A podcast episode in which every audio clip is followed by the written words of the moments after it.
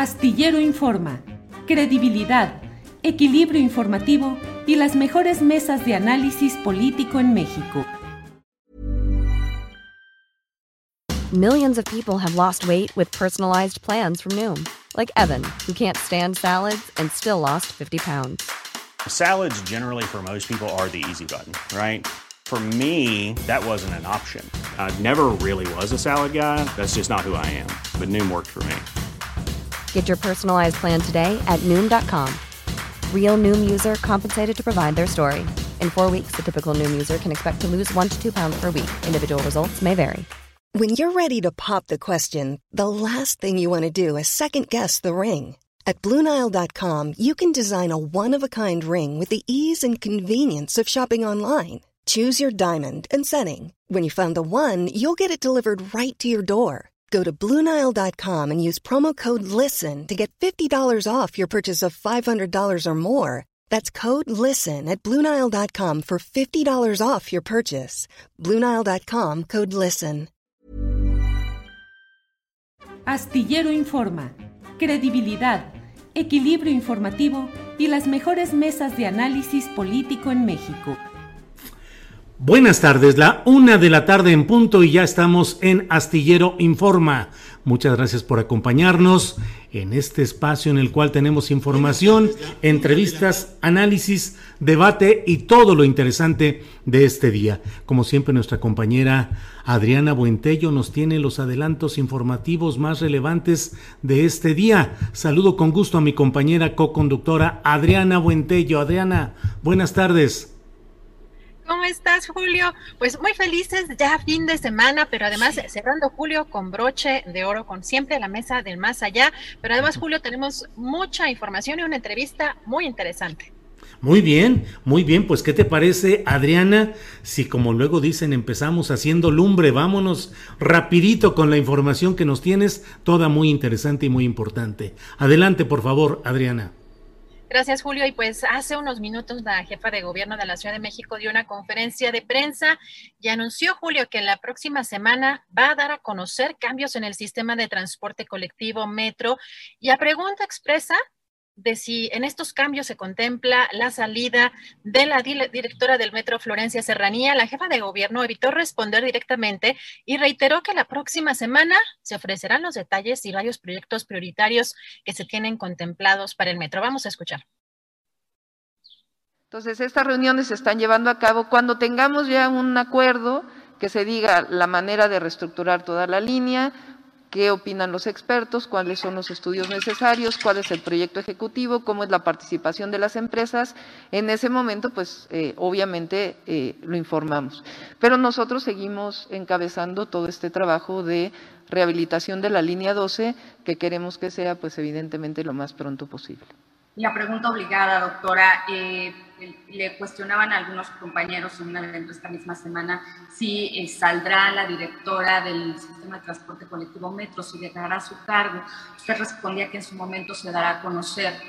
Ya ha llegado el momento, doctora, de dar a conocer. Este sí, estamos eh, justamente la próxima semana, vamos a dar a conocer algunos cambios también, entonces ya se los estaremos informando con todo gusto y tiene que haber también eh, pues, los procesos necesarios. Entonces, por supuesto que lo vamos a informar con todo detalle.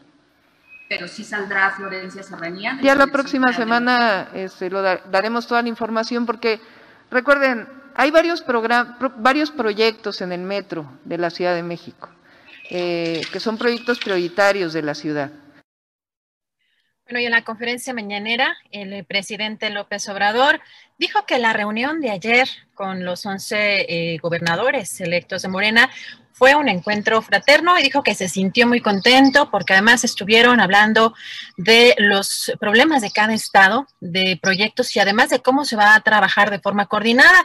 También dijo que va a tener reuniones con los otros gobernadores electos y así lo dijo, entre ellos eh, la de Chihuahua, Maru Campos, el de Querétaro, Mauricio Curi, y el de San Luis Potosí, Ricardo Gallardo. Sin embargo, también dijo que se reuniría con el gobernador de Tamaulipas, Francisco García Cabeza de Vaca, yo me imagino, Julio, que pues como estaba hablando de los gobernadores electos, quizá confundió a Samuel García, el gobernador electo de Nuevo León, con el de Tamaulipas, eh, quizá estaba pasando por su mente alguna situación en, Tamaulipas, o a lo mejor sí tendrá una reunión con, eh, García Cabeza de Vaca, habrá que ver eh, a lo largo del día, Julio, si habrá alguna rectificación al respecto. Julio, si te parece, vamos a escuchar.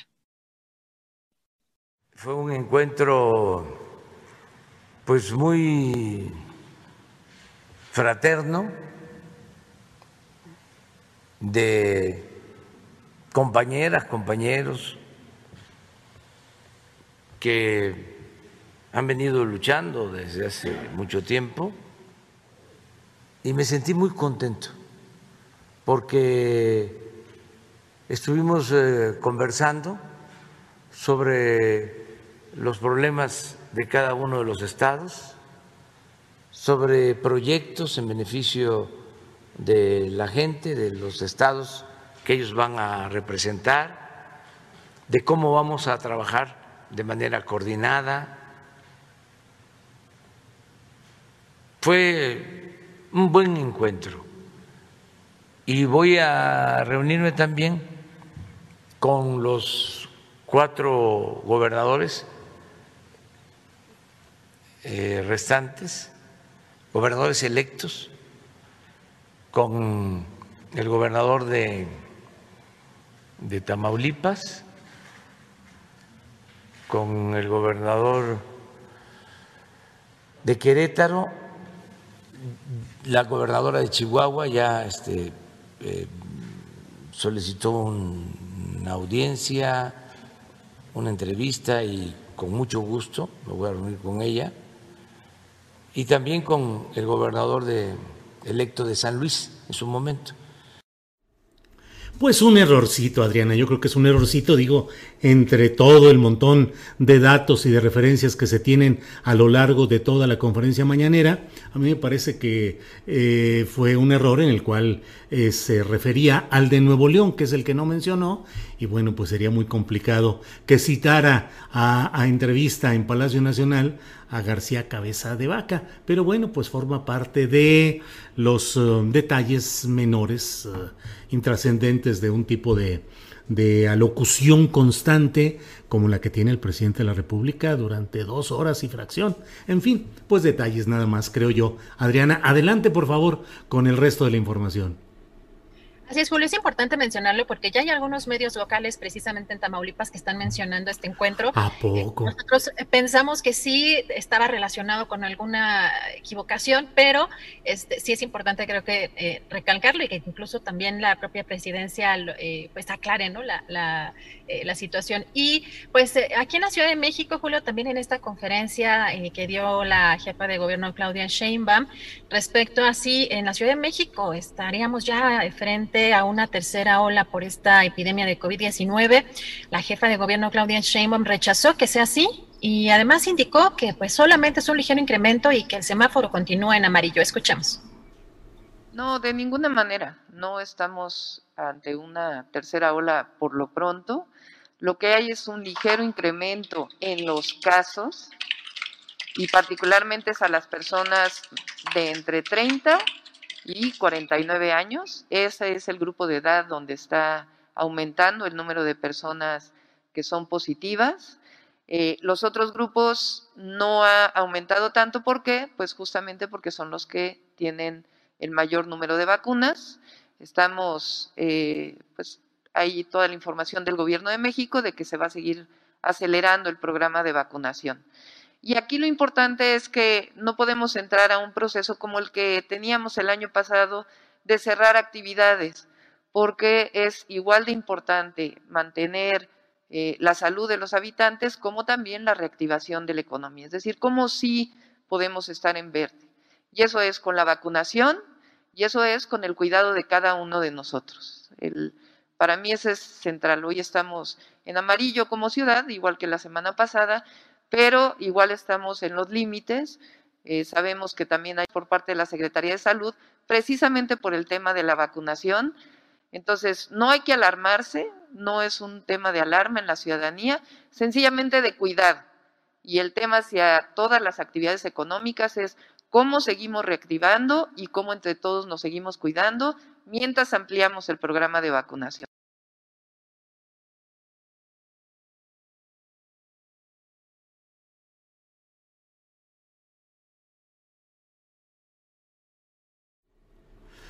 Bueno, pues esto ha sido parte de la información que nos ofrece Adriana Buentello en estos eh, segmentos relevantes de la información del día. Regresará un poco más tarde con las recomendaciones de fin de semana, con más información relevante y por lo pronto déjeme decirle que tenemos una entrevista especial, creo que eh, muy interesante resultará, con Ricardo Monreal, el coordinador de los senadores de Morena. Así es que, Andrés, por favor, adelante. Bien, pues estamos ahora con Ricardo Monreal en esta tarde del programa Astillero Informa, coordinador de los senadores de Morena, presidente de la Junta de Coordinación Política del Senado y una figura con una larga historia, eh, conocedor de los entretelones de la izquierda del gobierno desde el Poder Legislativo, el Poder Ejecutivo, en fin. Ricardo Monreal, buenas tardes, gusto en saludarte. ¿Qué tal, Julio? Me da mucho gusto saludarte también a mí y me da más gusto reencontrarme aquí en el programa. ¿Cómo no? Cada más importancia. Gracias, Ricardo. Ricardo, ¿qué pasa? ¿Te andan moviendo el tapete? Que según eso ya vas de salida de, de liderazgo de los senadores de Morena, que has caído en, pues como dicen los clásicos, en desgracia política. ¿Cómo va todo este asunto, Ricardo? Mira, Julio, tú me conoces bien por larga trayectoria en el periodismo. mi vida ha estado acompañada siempre de adversidades, de dificultades y de este tipo de circunstancias adversas que siempre se suscitan en la vida pública. No, estoy bien, me siento bien eh, y estoy acostumbrado a remar contra corriente esta no es la excepción, pero tengo una relación de respeto con el presidente.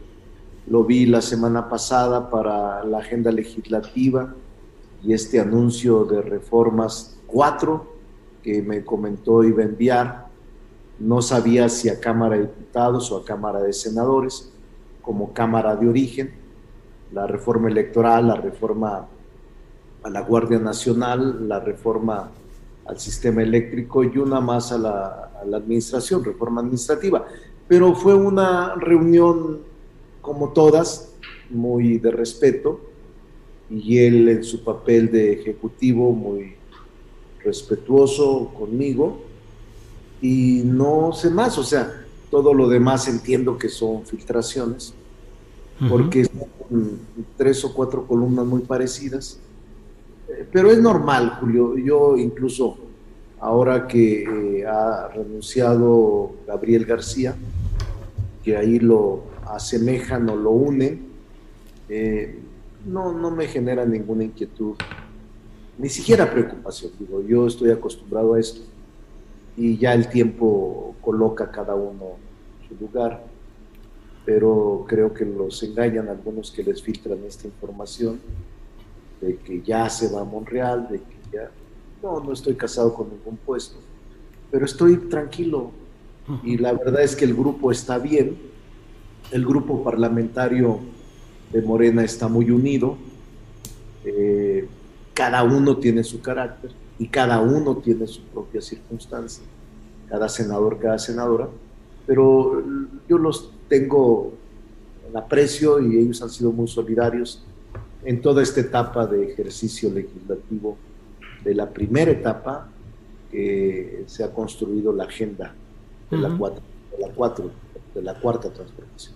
Ricardo, te señalan esas fuentes o esas filtraciones de haber causado la derrota de Morena en la alcaldía Cuauhtémoc, donde, desde mi punto de vista, lo que habías construido en esa jefatura delegacional que tú ocupaste primero, luego Néstor Núñez, que era parte de tu equipo, pues fue desplazado en la posibilidad de reelegirse por la postulación de Dolores Padierna. ¿Ganaste a pesar de todo? ¿A pesar de todo esto, ganaste por otra vía? No, mira, déjame decirte, es buena pregunta. No solo de la Cuauhtémoc, porque al principio me atribuyeron la Cuauhtémoc y no es así. Pero después decían que la ciudad, el Valle de México, había yo influido en Álvaro Obregón, en Xochimilco, en Tlalpan, en varias partes. No es así. Yo creo, y lo declaré en algún momento, Julio, dije, yo no soy chivo, ni voy a ser chivo expiatorio de nadie para cubrir derrotas y decisiones equivocadas. Lo sigo afirmando. Creo que eh, no es eh, de manera simplista culpando al primero que se les ocurre para justificar las equivocaciones, lo errático y la falta de trabajo coordinado. Quiero comentar con toda seriedad que nunca fui invitado a, una, a un acto, a una reunión en la Ciudad de México, cuando yo soy vecino de aquí, tú lo sabes muy bien. Desde, ya, desde que terminé el gobierno de Zacatecas, 2000, fracción, 2004, soy vecino de la Cuauhtémoc, por eso fui jefe delegacional. Y yo entiendo que no querían que nadie se metiera en la Ciudad de México, porque así es, o sea, a veces eh, los cotos o los grupos no permiten eh, por razones de exceso de seguridad. Yo creo que eso pasó en la Ciudad de México. Te puedo decir que fui a todo el país, Julio, invitado por algunos gobernadores los fines de semana, cuando se podía legalmente acompañar al registro, a un acto de campaña o al cierre de campaña, a la presentación de un libro. Fui a 18 entidades federativas y a varios municipios, pero en la Ciudad de México nunca recibí una invitación de nadie. O sea, no tenía por qué recibirla, digo, si los candidatos y la dirección del partido deciden que uno no vaya, no vas. Y no me involucré ni para bien ni para mal. Eh, yo voté por Morena, mi familia votó por Morena, una de mis hijas no quería votar por Morena y dije, la más chica, mi hija, hay que ser solidarios, que votamos en la misma casilla. Y me enseñó su boleta no estoy convencido, pero va a ser por. Pero este, eso, ante los ojos del dogmatismo y de la búsqueda de eh, a quienes quemarán en Loguera, no sirve. Pero te puedo decir, eh, Julio, que debe de haber una autocrítica seria, objetiva, para poder reconstruir. Si no acepta los, de, los errores, menos vas a poder reconstruir la confianza que perdimos en la Ciudad de México. Y te quisieron desplazar a tu corriente política de la alcaldía Cuauhtémoc. De hecho, no participamos en ninguna delegación. Yo, cuando te recordarás que fui aspirante a jefe de gobierno en el, este, apenas hace, en el 17, pues. Eh, tengo, obviamente, en aquel momento construimos eh, una eh, grupo de amigos en todas las delegaciones. Yo salí con ellos a reunirme. De hecho, a nadie se, le incluyó. Eh, algunos se fueron. Eh, por ejemplo, la de Cuauhtémoc. aspiraba, Julio, yo la conozco, sí la conozco, no puedo, no, digo mentiras, incluso la conocí porque tenía una relación muy estrecha con mi esposa en la delegación Cuauhtémoc pero ella era, ah, es de Azcapotzalco y quería ser candidata. Sandra Cuevas. Por Azcapotzalco, de Morena. Y obviamente le excluyeron, no le aceptaron. Luego intentó ser candidata por Cuauhtémoc, que en algún distrito local.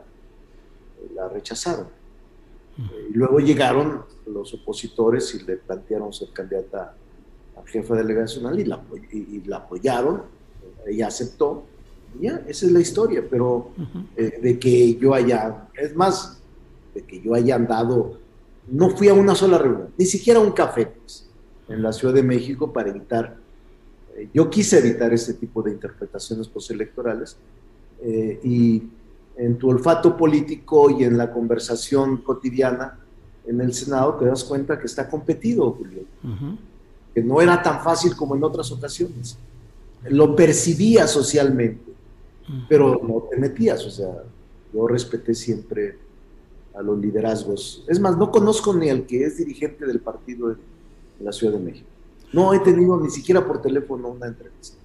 Ricardo, ¿podríamos decir que estos son polvos de aquellos lodos de la confrontación política que libraste en ese momento ante la postulación de Claudia Sheinbaum para jefa de gobierno de la Ciudad de México, cargo al que tú aspirabas y por el cual entiendo que llegaste pues al momento de mayor eh, confrontación o distanciamiento político con el entonces candidato López Obrador, eh, que se solucionó con tu postulación como candidato al Senado. Pero son polvos de aquellos lodos de aquella confrontación? No, no, Julio, yo soy muy fácil de sanarme internamente. No guardo ni rencores ni tampoco resabios. Eh, yo participé electoralmente por la buena, a la buena, para ser jefe de gobierno. Estaba preparado para eso. Eh, había estado trabajando para eso. Eh, pero no fue la decisión eh, la decisión no se tomó en mi favor y ya, eh, es todo. Después, eh, en un momento determinado, habría invitación de la oposición para participar como candidato de la oposición en la ciudad. no lo acepté, me reuní con el ahora presidente Andrés Manuel, que ha sido el líder del movimiento, y después, a los meses, no ese día, a los meses, en enero, febrero, surgió la posibilidad de ser candidato a senador en la lista y ser coordinador de una circunscripción plurinominal. La segunda, la del norte, que acepté y ayudé eh, este, en la segunda circunscripción y eh, él me propuso como coordinador, él. O sea, por eso no, no tengo ningún empacho en reconocer. O sea, en el caso de, del Senado, la coordinación del grupo parlamentario, él la propuso. No que sea muy popular y que los senadores hayan votado por mí mayoritariamente. No, si él no lo propone, yo creo que hubiera sido coordinador eh, del grupo parlamentario, porque su fuerza es real eh, al interior del grupo y también al interior del movimiento. El presidente López Obrador, en ese momento candidato, fue quien me propuso. Entonces no hay nada de eso. Es más, este, yo le deseo suerte. No, no, no tengo ningún problema con ella ni con su equipo. No soy hombre de pleito, soy un hombre tranquilo. Es más, creo que ahora en la posición en la que me encuentro, Julio, y que construyen, es uno y sus circunstancias, eh, pero ahora en la posición en la que me encuentro de coordinador, ha sido una experiencia maravillosa, extraordinaria. Yo te podría decir que este, tengo una relación muy de respeto con la oposición, podemos construir acuerdos, no tengo ningún problema con nadie, con ningún partido y con ningún senador. Y tratamos de que el Senado sea una caja de resonancia institucional de respeto y de tolerancia política. Ricardo, el mismo que te propuso para ser senador y coordinador, es decir, Andrés Manuel López Obrador, es el mismo que te puede quitar. Sí, sin duda. ¿Le serás? Yo, soy muy práctico, yo soy muy práctico, Julio. Este, conozco por mi experiencia política, que ya son más de 40 años, conozco al presidente de la República desde hace 23 en 1997, que me invitó a participar por eh, el PRD, siendo el dirigente, y hace participar en el movimiento. Y lo ¿Le serás? Perdón, eh, sí. Eh, entonces lo conozco bien, muy bien, 1997, 23 años, y lo que tú afirmas, como conozco las reglas de la política y conozco muy bien el ritmo de la misma política, no, nunca he querido ser suicida.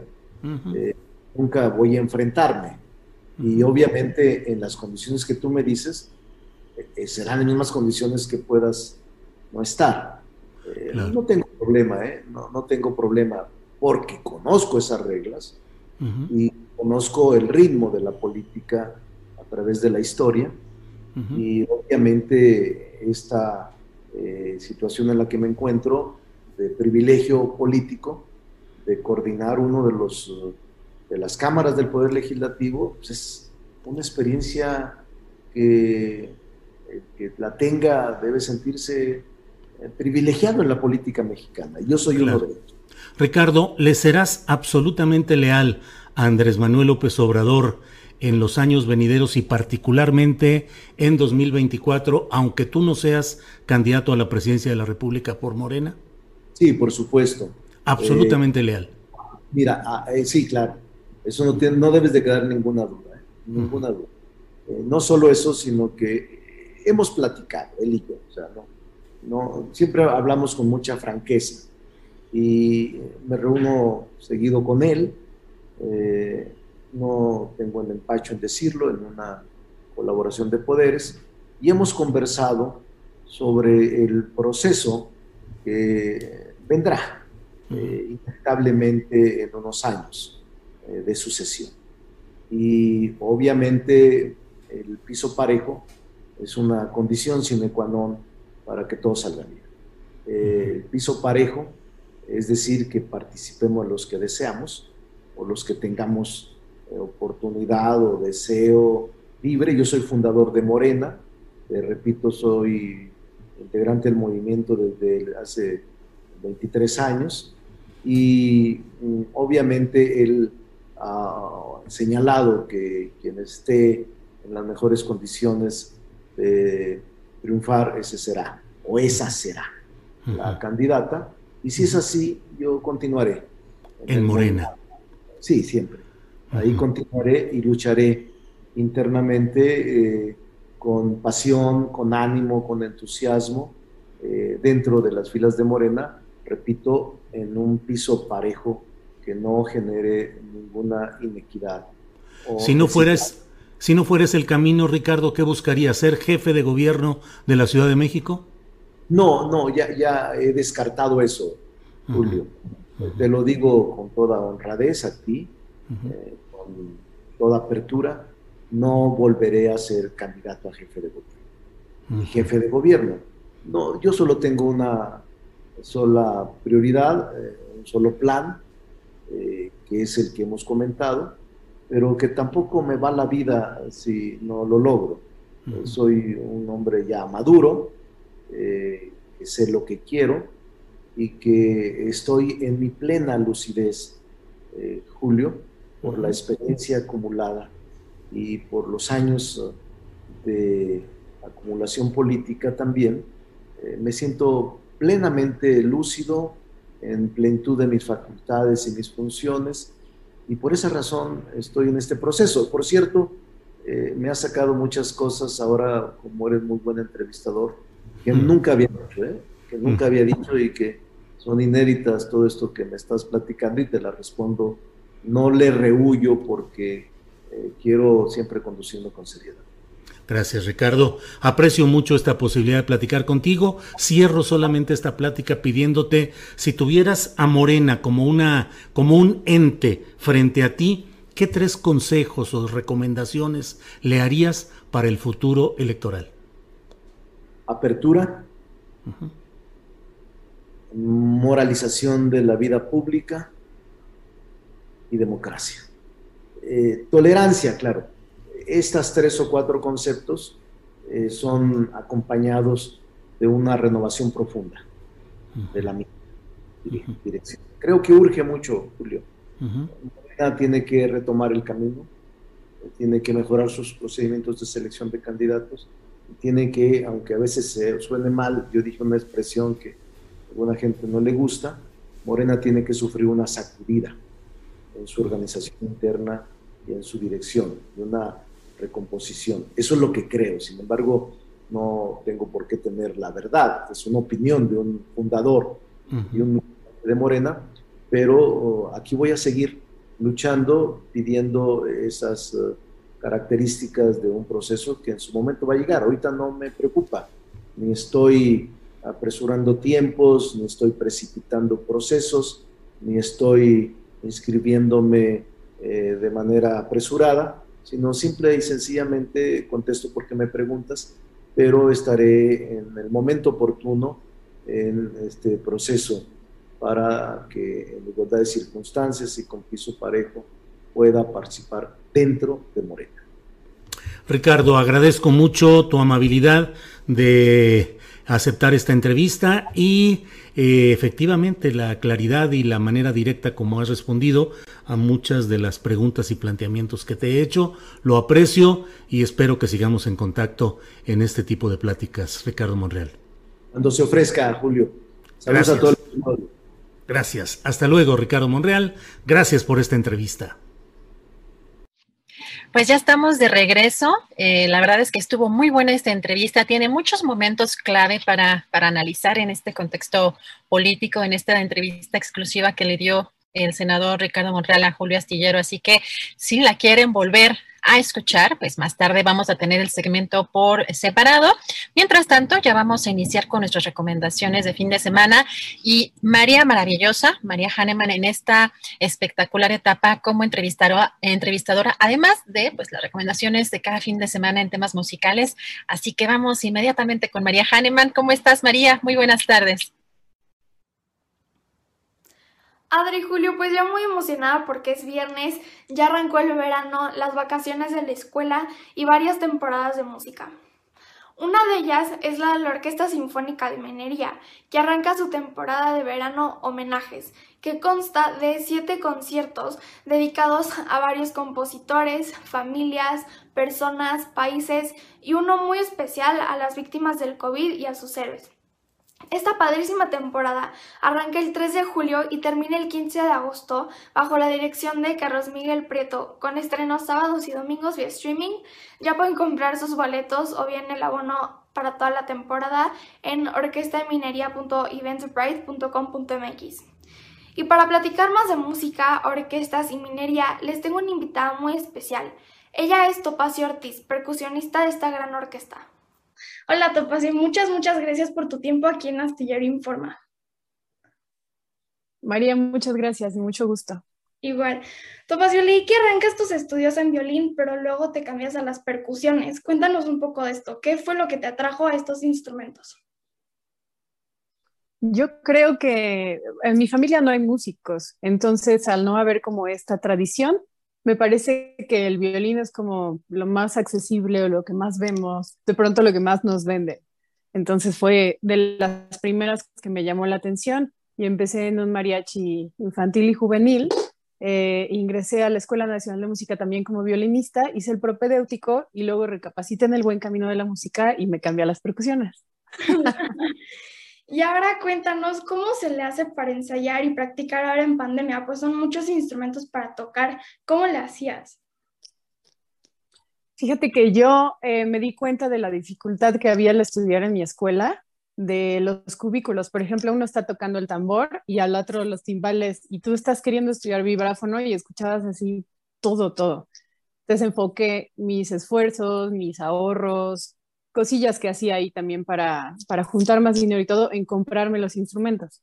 Entonces lo que puedes ver aquí es, en mi estudio y precisamente ese fue como el primer objetivo en mi carrera, tener los instrumentos y de esa forma tener independencia y eso pues, ¿qué te cuento? Durante la pandemia pues fue mi salvación. Sí, pues sí. Te pasó, arranca la temporada de verano de la Orquesta Sinfónica de Minería. Cuéntanos un poco de esta gran temporada creo que ya te perdí. Se congeló. ¿Me escuchas? ¿Me escuchas? Sí, yo sí te escucho. Ah, ya, yo creo que te perdí un ratito, ¿eh? Ah, bueno, pero ya, ¿todo bien? Ya, ahora sí. Bueno, arranca la temporada de verano de la Orquesta Sinfónica de Minería. Cuéntanos un poco de esta gran temporada. Pues es una temporada única irrepetible, creo yo. Bueno, en el sentido estricto de la palabra, no, porque la van a poder ver todas las veces que quieran, y es la primera vez que se transmite vía streaming. Entonces nos van a ver en cualquier parte de la República, ningún fan de minería se puede quedar sin verla y eh, es una particularidad, está pensada a manera de homenaje. Cada programa es un homenaje y es eh, pues muy emotivo. A mí me parece una temporada muy importante por, por obvias razones. Pues todos invitados a escuchar a Topacio y a toda esta orquesta. Muchas gracias por tu tiempo y les deseo mucho éxito en esta temporada. Un abrazo. Muchísimas gracias. Pues es Topacio Ortiz, una joven percusionista que estará en esta gran temporada de verano. Y nuestros amigos de música del UNAM, este fin de semana, nos invitan a escuchar el ciclo sinfónico de la Orquesta Juvenil Universitaria Eduardo Mata, bajo la batuta de su director artístico, el maestro Gustavo Rivero Weber, y Pietro María al piano. Interpretarán el concierto para piano y orquesta número 2 en Fa menor opus 21 de Frédéric Chopin mañana sábado 26 de junio a las 6 de la tarde. Y también van a tener el ciclo sinfónico FUNAM, que tocará la Sinfonía número 38 en Re mayor K504 Praga de Mozart con el director huésped, el alemán Hans-Jörg Schellenberger. También mañana para las 8 de la noche. Todo esto se podrá ver en sus plataformas digitales música.unam.mx, YouTube, Facebook, Twitter e Instagram Música UNAM. Y unas temporadas empiezan y otras acaban. Y es el caso de la Orquesta Sinfónica del Estado de México, que este fin llega a su fin, donde se interpretarán obras de Mozart y Beethoven bajo la dirección del maestro Rodrigo Macías, director general, y al violín Luis Vital. Hoy viernes a las 8 de la noche en la sala Felipe Villanueva y el domingo a las 12.30 horas en el Conservatorio de Música del Estado de México. Y antes de que acabe junio, el mes del orgullo, mañana sábado, se presenta la compañía de danza México de Colores, un show que combina danza, música, cabaret y mucho humor. Lo podrán disfrutar gratuitamente a las 7 de la noche en el Teatro María Teresa Montoya. Y un recordatorio más. Este martes 29 de junio arranca el curso sobre el ruso Tchaikovsky, un secreto hecho música, impartido por el gran Gerardo Kleinburg. Son cinco sesiones en donde seguramente el maestro desmensurará cómo solo él lo sabe hacer la vida y obra de este gran compositor. Acá abajo les dejo toda la info para que se inscriban. Y eso es todo, Julio y Adri. Y como cada semana, y ahora más que nunca, después de lo que hemos visto que está pasando con este canal, les quiero recordar a la audiencia que Astillero Informa es un proyecto que se autosustenta y vive gracias a las aportaciones de todos ustedes. Aquí las cuentas por si quieren donar. Y los invito a seguirme en las redes. Me encuentran en Facebook, Instagram, Twitter, Spotify y YouTube como María Hahnemann Vera. Les deseo un musical fin de semana. Y si tienes un sueño, no te rindas. Bueno, pues ya estamos de regreso y pues con malas noticias porque pues no sabemos qué pasó, qué dijimos o por qué pasó, pero nos desmonetizaron otra vez. Habrá sido Monreal, habrá sido alguna frase, habrá sido alguna nota, lo que dimos de la jefa de gobierno de, sobre la pandemia de COVID. No sabemos, pero nos tocó otra vez en la desmonetizada. Pero bueno, nosotros, como dice Julio, siempre vamos a seguir adelante, eh, agradeciendo siempre su, su apoyo. Y pues ya tenemos por aquí listísimo a nuestro querido Daniel Mesino con la super recomendación editorial eh, literaria para este fin de semana. ¿Cómo estás, Daniel? Querida Adriana, pues estoy muy, eh, digamos, también como en ese tenor de qué es lo que dices, qué es lo que hablas en esta nueva tendencia de la monetización y evidentemente a todos los eh, el auditorio que conforma Astillero, pues toda la gratitud para poder seguir manteniendo este proyecto de información que tan necesario se hace. Y, luego que ustedes también nos den la oportunidad en esta vorágine política de repente hacer una pequeña pausa, descansar la mente, llevarla a otros lugares y pues hablar de recomendaciones de cine, de teatro, de música y hoy pues vamos a hablar de libros. Y en particular, hoy quiero, este, mira, una de las cosas cuando yo empecé a colaborar con Julio, él me decía, pues aquí tú puedes hablar de lo que quieras y evidentemente lo hago, lo hago con un espacio muy lúdico de las cosas que conforman, digamos, mi, mi universo de experiencia como lector y también como creador. Y por eso hoy voy a hablar no de novelas, sino de poesía, de poesía, señores. Y, es que eh, en la escritura de ficción narrativa no hay reglas. Es un ejercicio de libertad creativa y exploración del lenguaje que refleja la naturaleza humana y sus preocupaciones y sus expresiones conocidas. Más conocidas son la novela, el cuento y el relato breve, que por ejemplo que en España la novela es como, van, pero del lado de Latinoamérica tenemos excelentes cuentistas y, este, y este tradición del relato breve. Sin embargo, la poesía como que no encuentra esta cabida para la masificación en los grandes grupos editoriales y este, a pesar de tener poetas como Octavio Paz, Rosario Castellanos, este, no sé, también, eh, eh, vaya, eh, José Emilio Pacheco, Amado Nervo, salvo Jaime Sabines, que Jaime Sabines fue como ese que pudo contactar con los amorosos y, hacer una masificación. Son muy pocas las editoriales, las grandes editoriales que publican poesía. Entonces, yo platicando con los colegas les decía que en estos momentos yo estoy escribiendo mi tercera novela. Entonces, lo que yo hago generalmente para mantener como el lenguaje fresco es no leer tanta narrativa, pero lo que sí recomiendo es leer es poesía. Poesía porque yo creo que si hay, si este, de lo que hablaba al principio, es un ejercicio de libertad, de creatividad y de exploración, la poesía va mucho más allá, porque la novela, la novela gusta mucho porque nos gusta contarnos historias y es el género más popular después de la música. Todos nos contamos historias y, no y nos vamos guiando por la habilidad del narrador. Sin embargo, en la poesía, el gran desafío para los lectores poetas es que existe una, interpretación, ¿no? Yo siempre digo, leer una buena novela es como ir a la exposición enorme de un artista consagrado e ir viendo cuadro por cuadro para irte armando la historia. Pero cuando ves una poesía es como si solamente vieras un cuadro, uno en específico, y que en ese momento de tu vida te provoca sensaciones y eres consciente del acomodo de las palabras, de la exploración, etc.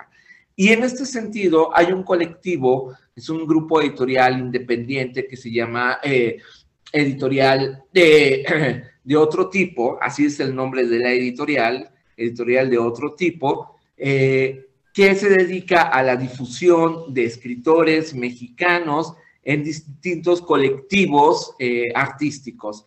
Y ellos acaban de publicar este poemario que se llama En el armario no hay lugar para dos monstruos, del poeta eh, nacido aquí en la Ciudad de México, Ricardo Arenas.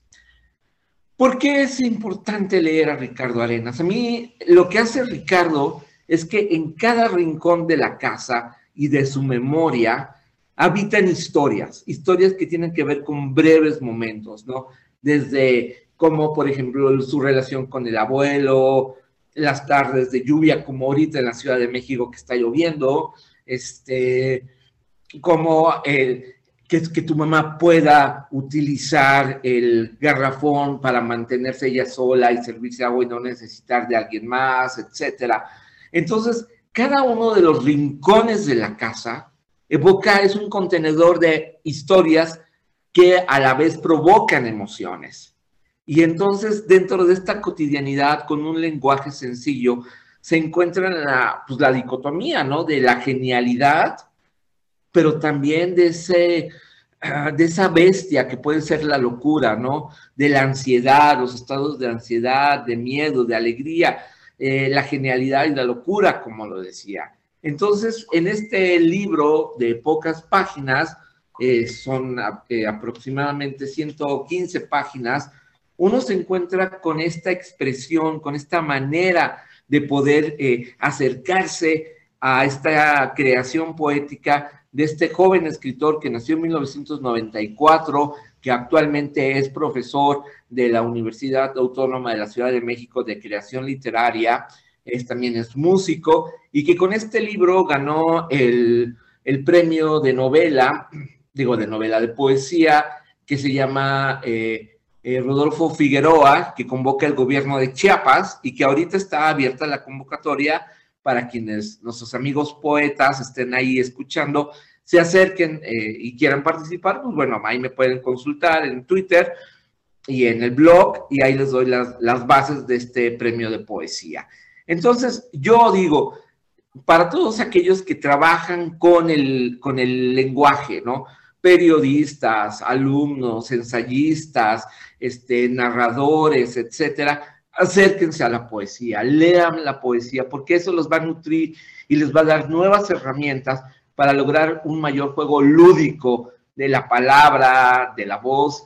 Y en este libro, que es un libro escrito con un lenguaje muy sencillo, pero muy emocional, o sea, de repente tú te reflejas en las historias cotidianas del día a día, lo hacen pasar una gran tarde de fin de semana lluvioso en estos momentos.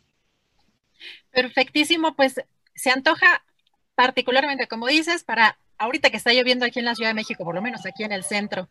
Eh, maravillosa recomendación, Daniel, para estos momentos. Y pues muchas gracias y nos vemos en 15 días. Eh, tus redes sociales, eh, querido Daniel. Sí, estoy ahorita, estoy poniendo el blog que es los libros de los viernes. Por favor, suscríbanse porque todos los detalles de dónde conseguir, de noticias, de todos los libros que comento en exclusiva aquí con ustedes en Astillero Informa, bien, este blog, entonces están ahí en eh, Om Yoga Hoy y Abril Buenos, y viene todos los detalles de quién es el autor, dónde encontrar los libros, eh, luego eventos literarios que a lo mejor les interesa y que no, eh, no comento, no me alcanza a comentar, pero ahí está. Los libros de los viernes los estoy ahorita tuiteando, para que ahí repliquen y por favor suscríbanse, no cuesta nada, no cuesta nada. Luego recomiendo también libros que son de descarga de la UNAM, que tienen también libros para apoyar la lectura, o sea, no hay pretexto para no leer. Perfectísimo, Daniel. Pues nos vemos en 15 días y suscríbanse y estaremos comentando, por supuesto, los libros que aquí recomienda nuestro querido Daniel Mesín. Un abrazo, Daniel. Un abrazo, Adriana. Saludos, Julio, y al rato nos seguimos escuchando. Muchas gracias a Daniel Mesino con eh, siempre pues unas muy buenas recomendaciones y pues hay que agradecer, la verdad, pues varios de los comentarios que tenemos por parte de ustedes. Bueno, eh, ante esto que les comentaba ya la pues desmonetización de nuestro canal, hay que agradecer a Yellow Deggy, a poner muchos likes. Gracias por su trabajo, Astillero Team. Muchas gracias. Em, ya tenemos por acá, ya veo a nuestro querido a nuestro queridísimo Jesús Taylor. Ya tenemos audio y todo, ¿verdad? Ya estás listísimo por acá, Jesús. Ya estoy listo, listísimo. ¿Cómo estás? Bien, pues hoy está lloviendo este por acá, la verdad. Y por acá también. Yo ando acá en Londres. Pero aquí por la Juárez, pues, o sea, en la colina Juárez. También, no, no es cierto. Acá en el sur, sur, medio sur, está lloviendo también. Ahí se oye como estoy en el último piso, se oye más el, aguacero en el techo, pero bien sabroso. Mira, déjame empezar con una frase que dice, YouTube es lo máximo. Y a lo mejor ahorita le regresa la monetización. ¿eh? Ah, ok. Ahí está la clave. Ahí está la clave. Así tienes que empezar y decirlo cada 10 minutos. pues aquí andamos con las recomendaciones. Este, mira, tengo buenas recomendaciones. Eh, el día de hoy quiero pues hacer un cambio un poquito a veces de lo que normalmente recomiendo. Ya sabes que luego me gusta mucho entrarle a la cosa del cine de arte y todo esto. La primera recomendación, quiero hacer algo más, eh, pues más de entretenimiento. Tiene sus cosas que analizársele y que verle, pero es una serie, una serie de televisión que acaban de estrenar. Me gusta que es de origen alemán. Eh, eso pues nos saca un poquito a la costumbre de ver series norteamericanas, que es lo que más hemos visto en nuestra vida. Eh, y es una serie policíaca, con mucha acción eh, se llama Perros de Berlín. La acaba de estrenar Netflix hace unas semanas. Eh, una primera temporada, 10 capítulos. Es una serie, eh, pues con todo. crimen, apuestas, sexo, drogas y rock and roll. bueno, y rap también, por cierto. y se trata de un policía, un policía que se, que se llama Kurt Grima, así se pronuncia en alemán para que cheques mi acento. Y es un policía bien corrupto y tiene muchos problemas y dentro de los cuales, de los problemas que tiene, pues es que es un ludópata, le gusta apostar y se mete en broncas por eso. una noche de manera muy fortuita, de churro, como decimos en México, eh, pues llega a una escena del crimen, él no estaba ni siquiera en servicio y se da cuenta que acaban de asesinar a la estrella de fútbol de la selección alemana. Y bueno, se le ocurren mil cosas para aprovechar, digamos, eh, imagínate, la estrella de la selección alemana, el impacto y dice, yo me quiero quedar con este caso y bueno, y ahí viene toda una serie en escalada de sucesos, así como efecto dominó, de corrupciones tremendas, de crímenes, de eh, cuestión de política también, porque resulta que esta estrella, pues era de la selección alemana, pero era de origen turco.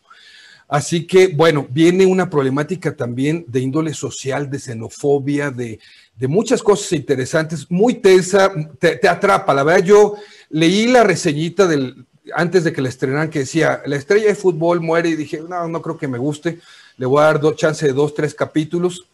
Los vi y sí me atrapó, es una serie entretenida, no hay mucho que analizarle, más que estas situaciones que son interesantes. Cuando un país como Alemania nos manda una serie de este tipo, pues creo que vale la pena echarle un ojo y también ver lo que ellos producen. ¿no? Es Perros de Berlín para ver, Perros de Berlín para ver en Netflix como serie de televisión. Y me voy a saltar aquí con ustedes la, recomendación de Prime, porque quiero hacer la recomendación, que por cierto la de Prime también es muy buena, al final ya les digo así rapidito, eh, la, quiero hacer la de HBO. Mira, encontré una película fabulosa que ganó eh, premio eh, del Oso de Plata en el Festival de Berlín. Estuvo nominada al Oso de Oro, se quedó con el Oso de Plata, una película norteamericana. Y fíjate cómo se llama el título, se llama Nunca, rara vez, a veces, siempre. Es el título de la película. Nunca, rara vez, a veces, siempre.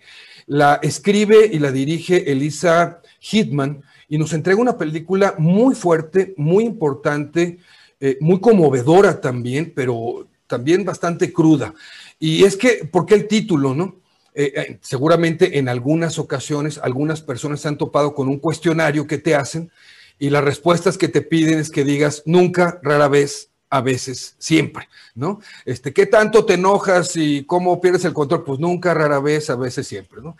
Pero bueno, es un tema bien importante, querida Adriana, porque se trata de un adolescente de 17 años que eh, vive en un pequeño poblado en el estado de Pensilvania y eh, ella queda embarazada. Es una ciudad muy cerrada por múltiples motivos en el estado, hay que saber que están en el estado de Pensilvania, y eh, pues por haber tenido relaciones sexuales, eh, pues la sociedad, todo lo que implica, eh, pues de entrada le empiezan a decir zorra, a insultarla, a, despreciarla y además resulta que está embarazada. sin meterse la directora en una, digamos, como, como inducirnos a algo, deja claras algunas cosas, pero nos deja como espectador que también pues según la manera de pensar de cada quien, la idiosincrasia, la educación, las ideas, vaya sacando uno sus propias eh, ideas también respecto a la película. Y eso me parece muy interesante. No tiene un dejo moral y tampoco tiene una intención de, de llevarte por un camino. Es claro, de una manera muy suave, que ella no cuenta, esta chica no cuenta con el apoyo de su familia. Así que decide acompañada de su prima, que es de la misma edad, las dos trabajan de medio tiempo en las tardes de cajeras en un supermercado, ir a la ciudad de Nueva York por asistencia médica, dada su condición de embarazo. Es un adolescente, 17 años, y, con todo lo que eso implica, ¿no? Pues, vamos, la falta de experiencia, eh, muchas cosas, ¿no? De, de desconocimiento, de saber qué se hace, qué no se hace, van solas a la ciudad de Nueva York y emprenden este viaje. Este viaje que es un viaje literal y a nosotros como espectadores un viaje de ver cosas que a veces no, no analizamos o que juzgamos con mucha facilidad. Nos deja avanzar la película, una película pausada, es un cine independiente, cine de arte, eh, tranquila, pero con una fuerza impresionante. La crudeza de estos momentos que una chica padece y algo que me encantó eh, que muestra la directora es la sororidad entre, entre la prima y ella y la sororidad, creo también, de la misma directora hacia sus personajes nos lo transmite muy bien. Es una película, yo diría preciosa, pero al mismo tiempo eh, cruda y, conmovedora, ¿no? Fuerte. Vale mucho la pena verla, está en HBO. Eh, nunca, rara vez, a veces, siempre es el título de la película. Eh, nominada, les dije, ganó en, Berlín, tuvo otros premios en San Sebastián, en otro festival de cine independiente de los Estados Unidos, vale mucho la pena. Al ratito, en mi video, una película de Prime Video muy buena, participó en el Festival de Cannes, ganó un premio en el Festival de Cannes y además lo que me gusta es que es una película italiana. Por supuesto, también es cine de arte, cine independiente 15, 30 horas por mi canal de YouTube que es Taylor Jesús y también que me visiten ahí en mis otras redes sociales, lo que Taylor se llevó en Facebook y Taylor Jesús en Instagram y en Twitter también. Perfecto, Jesús. Pues ya tenemos material para este fin de semana, además para esta tarde lluviosa, como platicaba con el vecino. Así que, pues te agradezco mucho, Jesús, y nos vemos la próxima semana. Nos vemos, cuídense mucho. Gracias. Gracias, un abrazo, Jesús Taylor ya tenemos libros, ya tenemos eventos musicales, ya tenemos eh, películas, series, así que pues nos faltan las obras de teatro, a ver qué hay en esta ciudad. Vamos a tener ya en unos momentos más a nuestro querido Javier Nieto con las recomendaciones en materia teatral y agradecerle, tenemos ya en el chat eh, apoyos, muchas gracias a José Guadalupe Armenta Martínez, dice nuestra solidaridad con el gran programa de Astillero, muchas gracias. Eh, pues la verdad es que eh, resulta un tanto incomprensible que esto esté sucediendo pues, sin ninguna razón aparente, pero bueno, ya tenemos aquí listísimo a nuestro querido Javier Nieto. ¿Cómo estás, Javier? Buenas, buenas y lluviosas tardes. Buenas y lluviosas tardes, querida Adriana. Pues aquí con un poco de frío, como dirían los clásicos, viendo llover sin mojarse. Ambiente totalmente bucólico, melancólico y romántico para todos aquellos que quieren encontrar el amor en este verano que recién empezó el domingo pasado. ¿Cómo estás? Bien, pues disfrutando precisamente del ambiente fresco, que raro, digo siempre que, descompusimos ya el planeta, pero pues que en, en, pleno verano tengamos estas temperaturas, aunque normalmente llueve, pero ya como que el, el fresco como que es lo que está, ha estado predominando aquí en la ciudad, ¿no? Claro, va a ser fin de semana lluvioso, saquen el paraguas, los impermeables, las botas de hule, mínima de 14 grados, máxima de 21, y ahí está este, el detalle del clima, como lo prometimos cada, cada viernes, ¿no? Así es, así es, y además está el panorama adecuado para dar las recomendaciones en materia teatral. Sí, sí, sí, vamos a, ver qué hay en la canasta cultural. Pues miren, eh, lo primero que les quiero recomendar es este un monólogo de, con dramaturgia de Jesús Díaz y Hermis Cruz, con dirección del mismo Jesús Díaz, y en el elenco de Hermis Cruz. Es un es un proyecto creativo de dos. Recordemos que Jesús Díaz es parte de la sensacional orquesta eh, Lavadero, sensacional orquesta Lavadero. Eh, siempre hablo mucho de ella, pero es una de mis compañías favoritas en el mundo mundial. Eh, ¿De qué trata esto de quién dijo que Dios dijo? Así se llama el monólogo. ¿Quién dijo que Dios dijo? Es un espectáculo que está inspirado en el libro eh, Cartas a Dios de Mark Twain. Mark Twain, recordemos que es el autor de Tom Sawyer, eh, Las aventuras de Huckleberry Finn. Este, bueno, eh, ¿quién dijo que Dios dijo? Trata de, de Luzbel, que baja a la tierra expulsado del cielo, evidentemente, y conoce a los seres humanos, que son seres contradictorios, ridículos, mezquinos, que se matan unos entre otros, y Luzbel empieza a preguntarse, pues no se supone que están hechos a la imagen y semejanza de, de Dios, que quién sabe qué. Entonces, este, pues ahí empieza esa, eh, e, este relato, esa bitácora del mismísimo Luzbel de la tierra hacia el cielo, con mucha ironía, con mucho humor, como se maneja habitualmente la sensacional orquesta Lavadero. Eso se presenta de jueves a domingo en los horarios habituales de teatro en la sala Javier Villaurrutia del 24 de junio al 18 de julio. Entonces, cáiganle aquí a ver este espectáculo de quién dijo que Dios dijo del maestro Jesús Díaz. Ah, y antes de seguir avanzando, déjame eh, felicitar a la maestra Luisa Huertas, que ayer cumplió sus primeros 70 años, sus 70 primaveras. Muchas felicidades a la maestra Luisa Huertas. Está ensayando una obra que se llama Latir y me pidió que les recomendara a todos que vayan a ver su película que se llama eh, algo imposible, a cosas imposibles, invadiendo los terrenos del buen Jesús Taylor.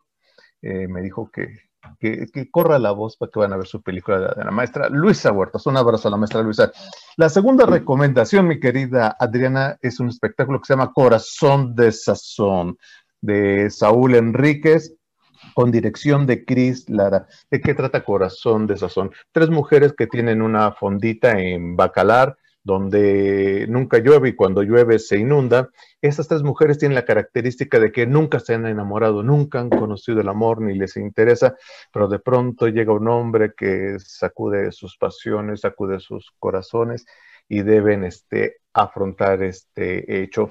También habla sobre la migración, es una comedia agridulce del buen Saúl Enríquez y eso se presenta este domingo 27 de junio por última, por única ocasión a las 4 de la tarde en el Multiforo Cultural Olin Can en Tlalpan, en el centro de Tlalpan, en Avenida San Fernando sin número. Y finalmente la última recomendación es Ernest y Bottom. Ernest y Bottom trata de dos eh, hombres eh, de la tercera edad, dos ancianos, dos viejos, que están en una casa de descanso. Eh, son personalidades totalmente diferentes y que este encuentro, que en principio parece un choque de trenes, les hace ver que la vida no se ha terminado, que la vida, a pesar de tener 60, 70, 80 años, la vida siempre tiene sorpresas, siempre tiene como un, un algo guardado, una sorpresa final antes de, pedir la cuenta. Es una obra muy, muy emotiva, muy divertida. Se presenta en el Teatro Milán, allá por la Colonia Juárez, bellísima colonia de la Ciudad de México, domingos a las 12.30. Está escrita y dirigida por Geraldi Nájera. Ahí, este, pues cáiganle si, si no les llueve. Bueno, que no, no creo porque es eh, al mediodía, a las 12.30, vayan y, este, y luego pueden regresar a ver la Copa América o al revés, pueden ver en la mañana la Eurocopa y luego irse al teatro. Este, ya son octavos de final en la Eurocopa, entonces hay que aprovechar el tiempo lo más que se pueda. Ah, muy bien, y de, entrada más bien, y de salida ya más bien nos das deportes. Ah, sí, por supuesto, la Eurocopa. Eh, Inglaterra y Alemania, rapidísimo, ¿a quién le vas? es el gran clásico, Inglaterra-Alemania, se juega el martes a las 11 de la mañana, ¿a quién le vas? Yo soy antifútbol. Ah. perdón, perdón, y a todos los que pueda ofender, pero. Los pamboleros, claro. Bueno, yo voy con los alemanes. Vamos a. Muy pues, bien. todo, mi querida Adriana, por el momento. Perfecto, ya no, no, quiero ni asomarme al chat ahorita que dije antifútbol, a lo mejor ya me está lloviendo, pero.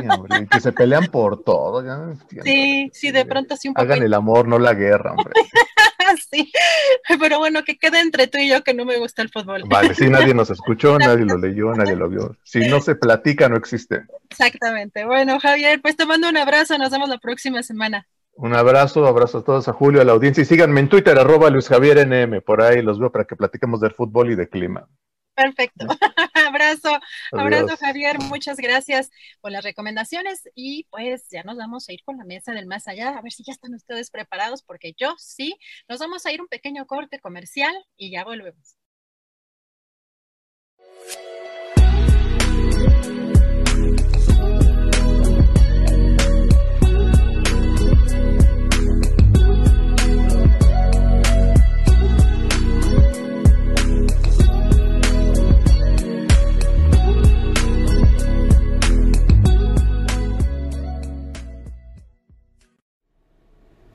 Bien, pues muchas gracias, gracias Adriana Buentello por conducir estas recomendaciones de fin de semana, donde hemos tenido como siempre a Daniel Mesino, a María Hahnemann, a Jesús Taylor y a Javier Nieto. Y bueno, pues vamos a entrar ya en unos segunditos más con nuestra mesa del más allá, la mesa en la cual nuestros partícipes acostumbrados eh, Ana Francis Moore, Horacio Franco y Fernando Rivera Calderón nos ayudan a extender la mirada más allá de lo inmediato, más allá de lo evidente, para tratar de tener eh, una mirada y un panorama más adecuado de lo que sucede en nuestro país. Así es que, mm, pues vamos a entrar ya de inmediato.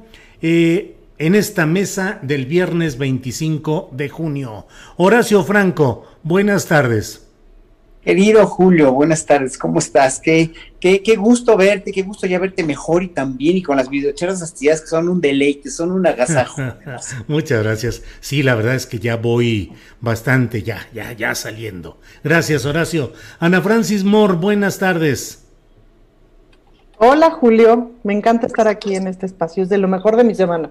Qué bueno, qué bueno, a nosotros también nos da mucho Hasta me dan ganas de cantar aquella de aquella de gracias a Dios es viernes. Sí, sí, sí, Ya te acordaste, Horacio, ¿viste?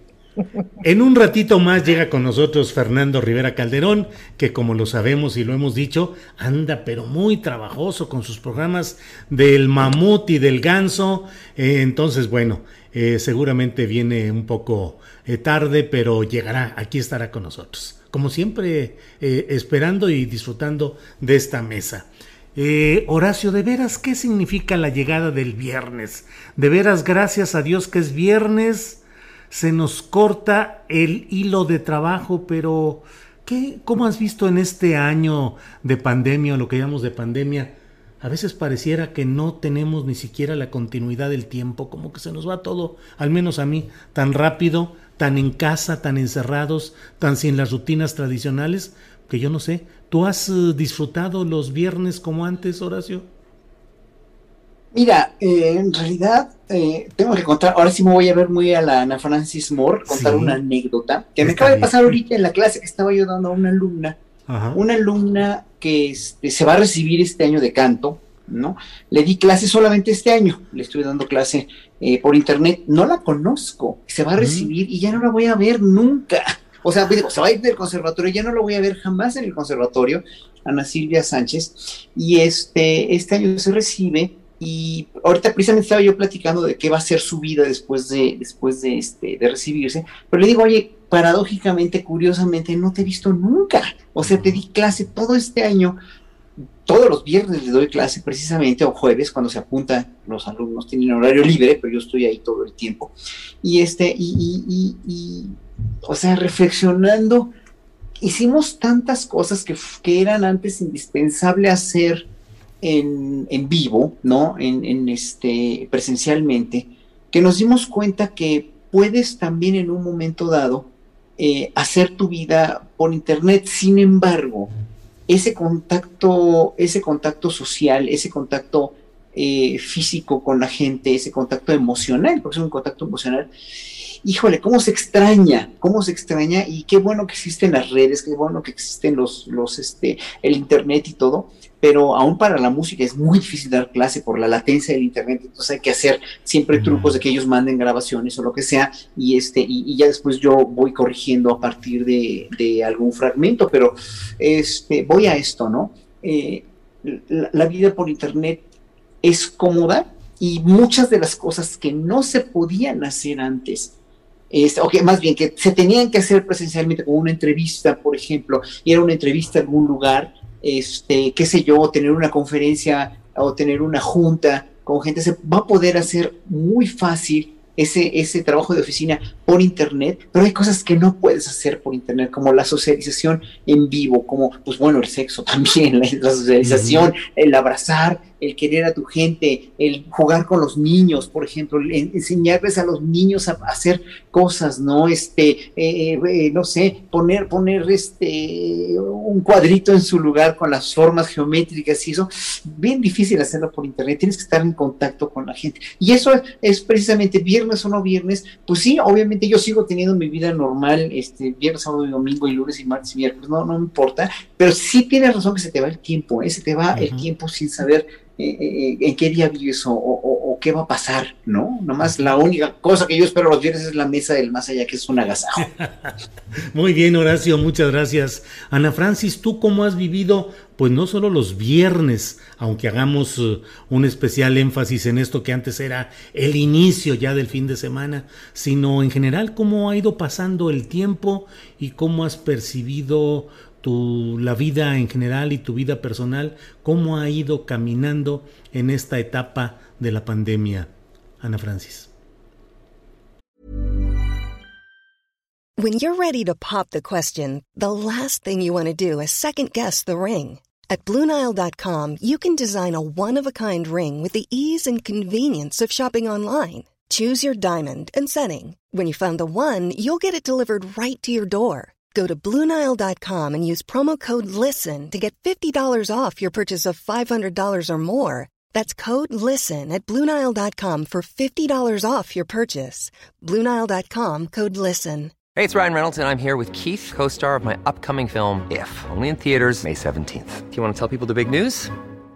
All right, I'll do it. Sign up now and you'll get unlimited for $15 a month and six months of Paramount Plus Essential Plan on us. Mintmobile.com slash switch. Upfront payment of $45 equivalent to $15 per month. Unlimited over 40 gigabytes per month. Face lower speeds. Videos at 480p. Active Mint customers by 531.24 get six months of Paramount Plus Essential Plan. Auto renews after six months. Offer ends May 31st, 2024. Separate Paramount Plus registration required. Terms and conditions apply if rated PG. Pues mira, yo soy una persona como que pronto me tengo que hacer rutinas porque si no siento que mi vida está desordenada y entonces se me, se me empiezan a perder las llaves o, o algo y, y, eventualmente choco. Entonces mejor me pongo orden. Eh, así funciona mejor. Entonces, pues mi vida es bastante ordenada en ese sentido y de, de, lunes a viernes tengo mis actividades laborales como muy claras.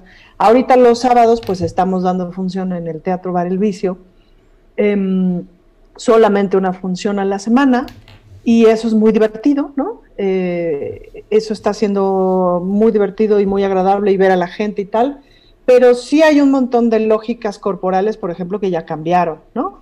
Eh, yo soy muy cercana y muy abrazona ahora con mis hijos, ¿no? Es una cosa que, que ha aumentado, digamos, a lo largo de este año, eh, con mi pareja y con mis hijos, pero, pero ya no toco a nadie más, pues, ¿no?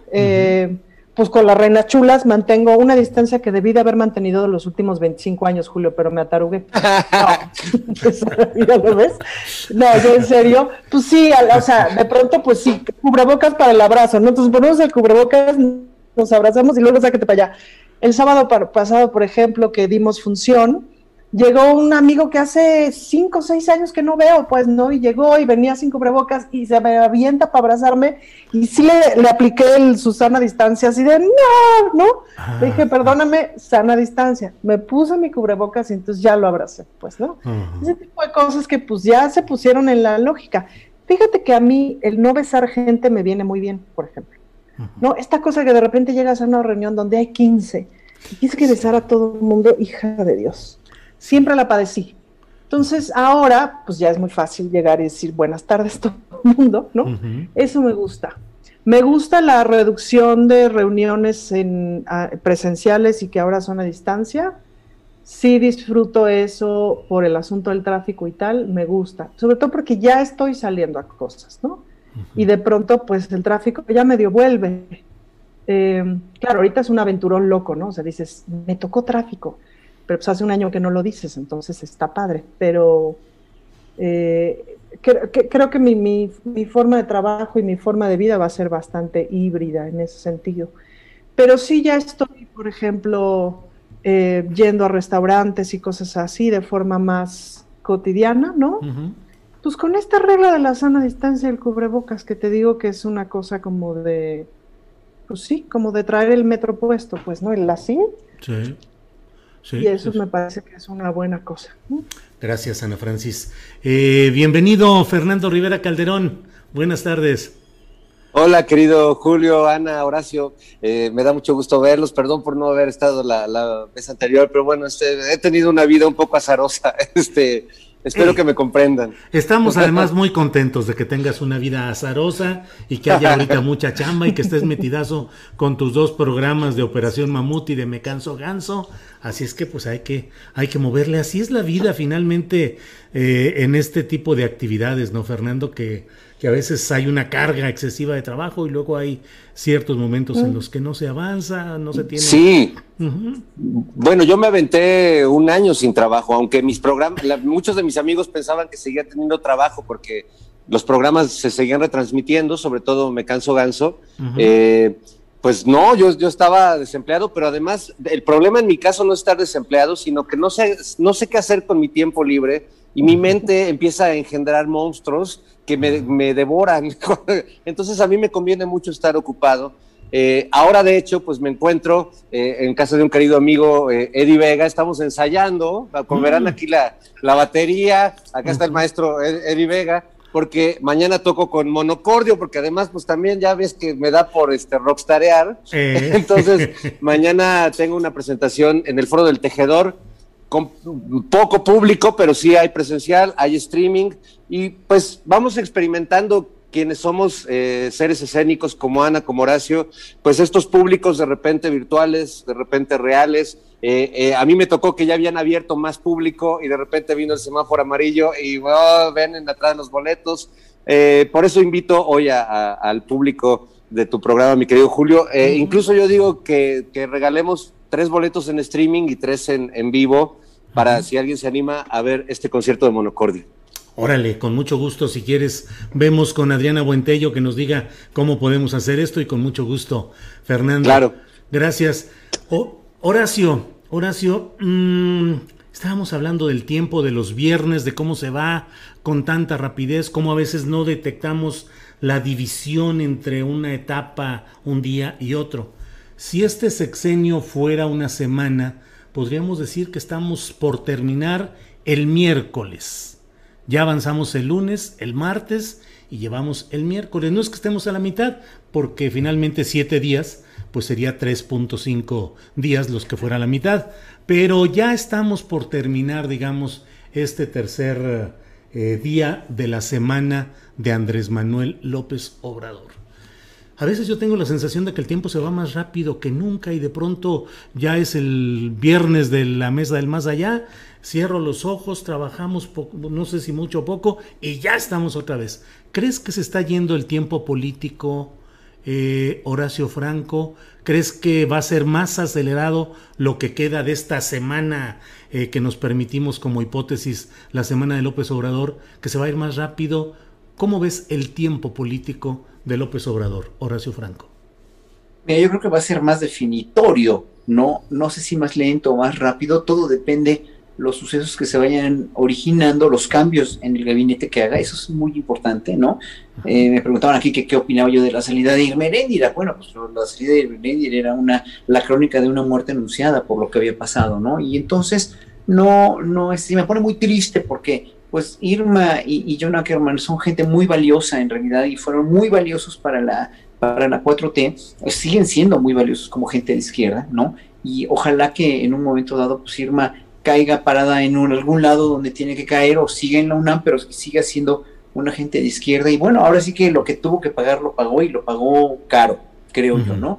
Pero este, pues esto, el, el advenimiento del nuevo secretario de Hacienda lo vemos todos así con ya, por favor, con muy buenos ojos, pues, ¿no? Y, bueno, el, eh, eh, este, el director, el nuevo eh, presidente del Banco de México, pues también, obviamente, Arturo Herrera, que, que seguramente los dos van a hacer un extraordinario papel.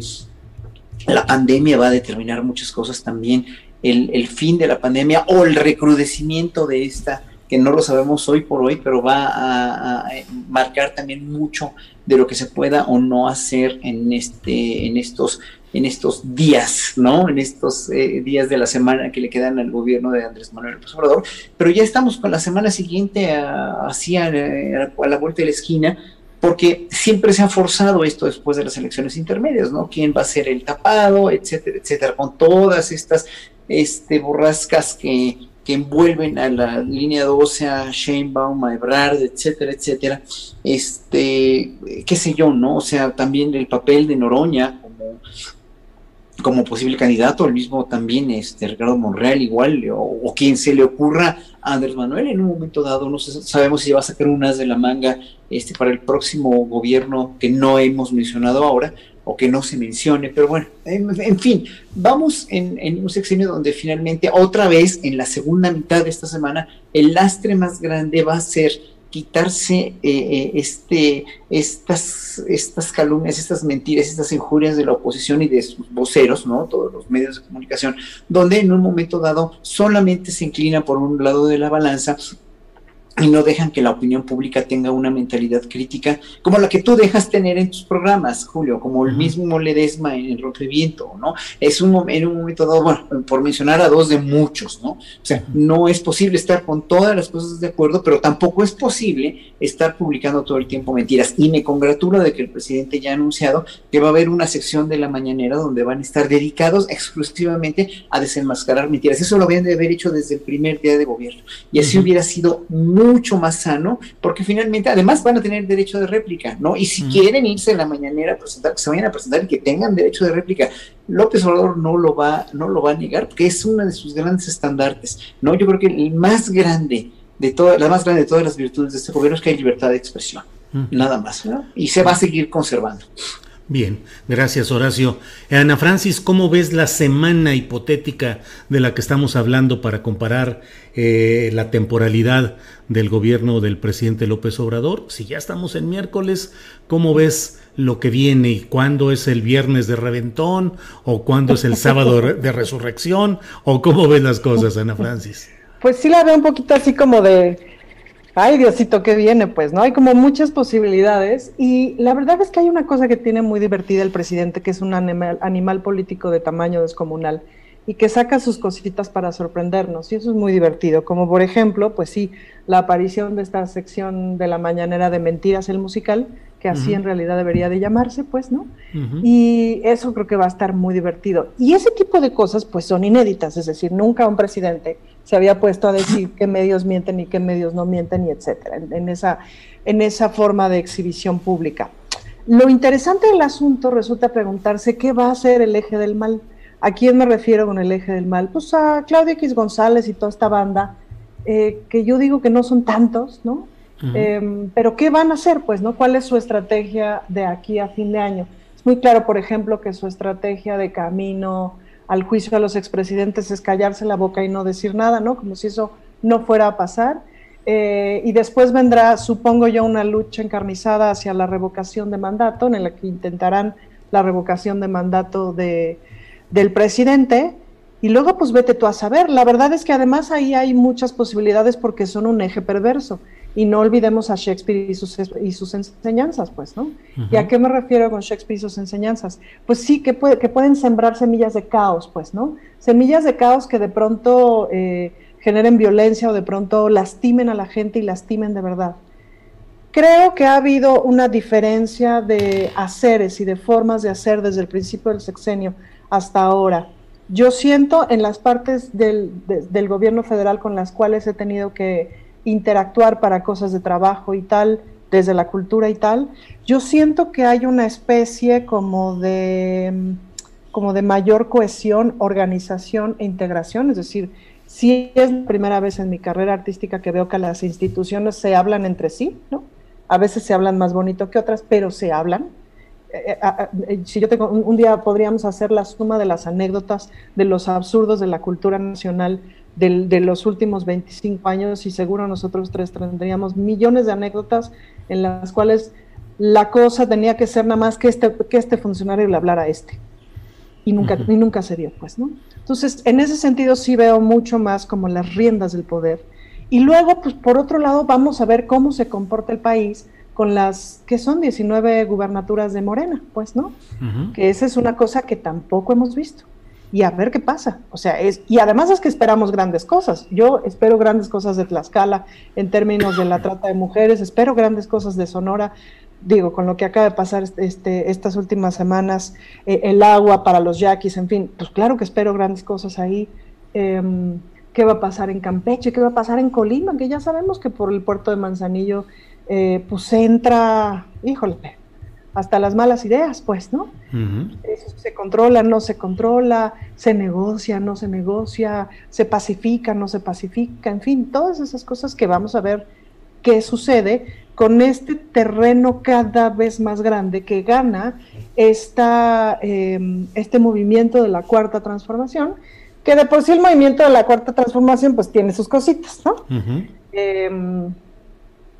Entonces, creo que son escenarios inéditos. Yo lo único en donde creo que sí hay que poner muchísima atención es en el eje del mal, porque como no juegan, o sea, porque juegan más sucio de lo que habíamos visto nunca. Y eso, hijo, pues sí, de pronto se sale de la propia imaginación, pues, ¿no? Y esto, eso de pronto da un poco de susto. Gracias, Ana Francis.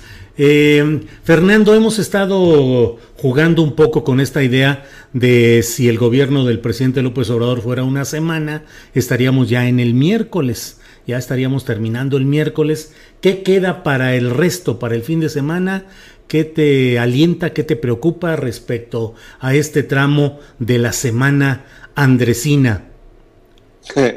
Bueno, me encanta tu, tu esta analogía, porque siempre me ha gustado cuando dicen la historia del universo, eh, desde el Big Bang, estamos apenas en tal día. Me, encanta hacer esos cálculos, este, pues, pues extraños, pero que sí nos dan una idea de en qué momento eh, sentimos que, va avanzando.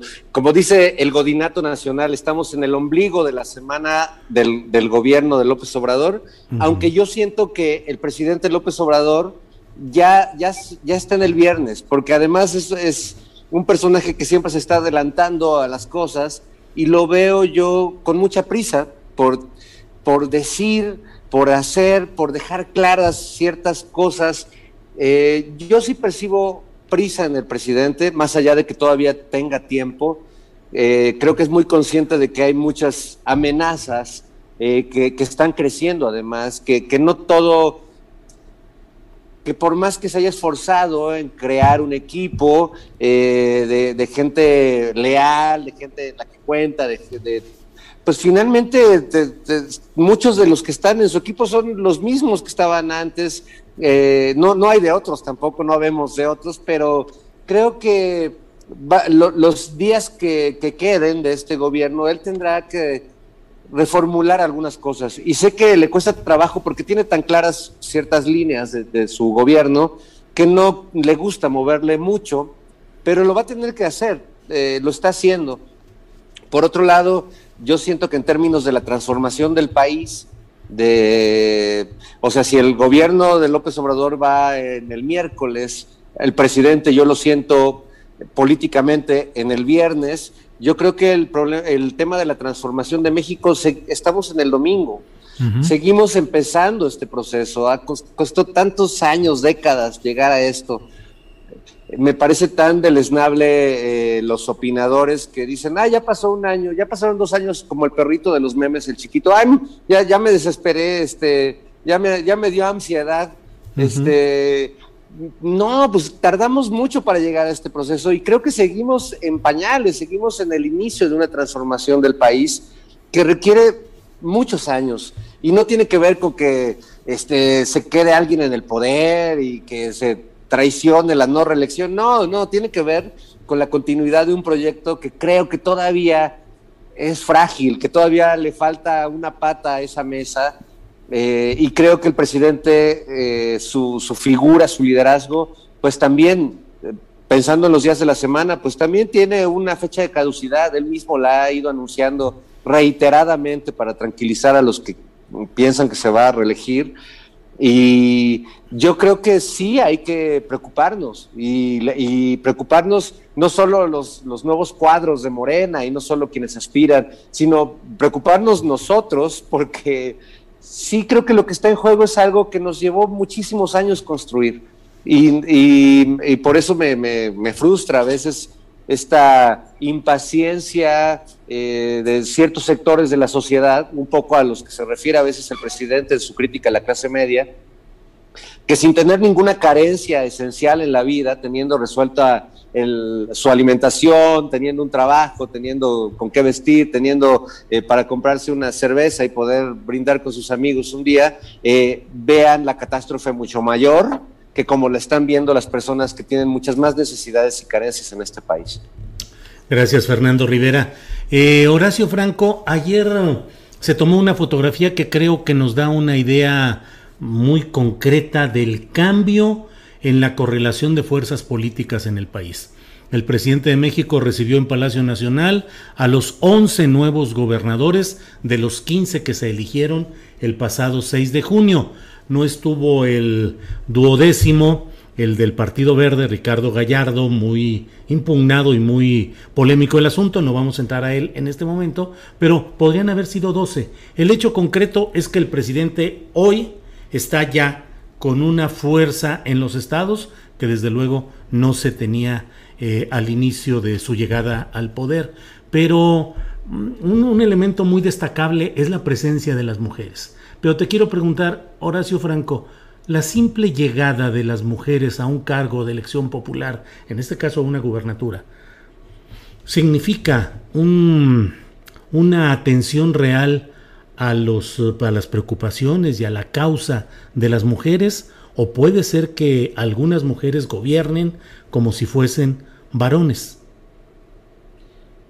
Mira, yo como para mí hombre y mujer son iguales en condición, eh, no, se les trata igual. O sea, obviamente las mujeres han sufrido en este país de, un, de una cultura machista y de, un, de una eh, segregación por ser mujeres eh, y una utilización además por ser mujeres de una manera que ya la conocemos, ¿no? Eh, y hoy por hoy me, da mucho gusto que, bueno, que haya mujeres que, van a gobernar, ¿no?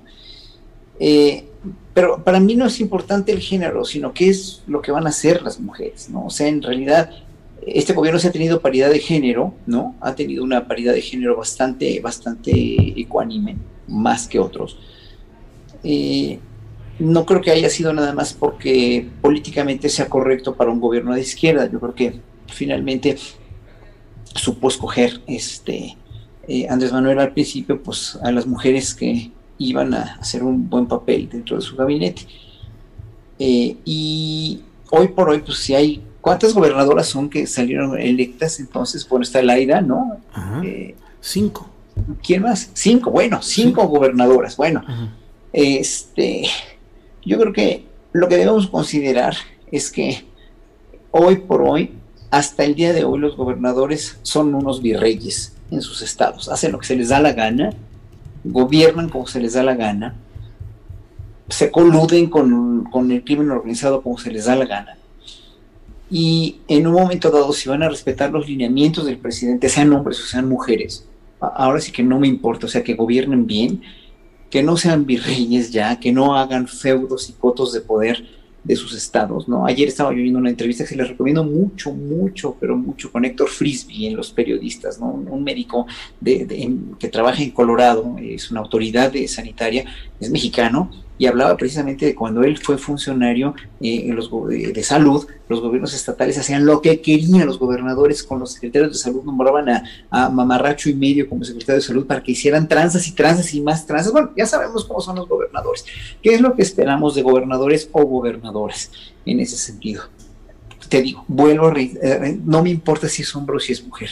los hombres tienen el mismo valor que la mujer para mí, ¿no? Ya como, como puestos públicos, pero que lo hagan bien que no empiecen otra vez con estos cotos de poder y, este, tratando de engañar al presidente de que hacen las cosas bien como él precisamente quiere hacerlo y, no lo hagan, ¿no? Que siga habiendo la tranza, el feudo, la colusión con el narco. Eso sí sería muy triste porque finalmente vemos que nada, no va a servir para nada ninguna cuarta transformación que quiera hacer el presidente a partir de él y a partir de su gabinete, ¿no? Si, si se va a encontrar con, con este, con gobernadores que, que no se van, no es que, no es que se alineen incondicionalmente, es que tienen que trabajar como deben trabajar nada más. Nada, que, que, que es mucho pedir a un gobernador que tenga un sistema de salud congruente y coherente. Es mucho pedirle a un gobernador que tenga una, este, un, apoyo a la cultura congruente y consecuente. Es mucho pedirle a un gobernador que tenga, este, que no, que, que, que, que no se coluda de esa manera con el narco y no haya tanto crimen organizado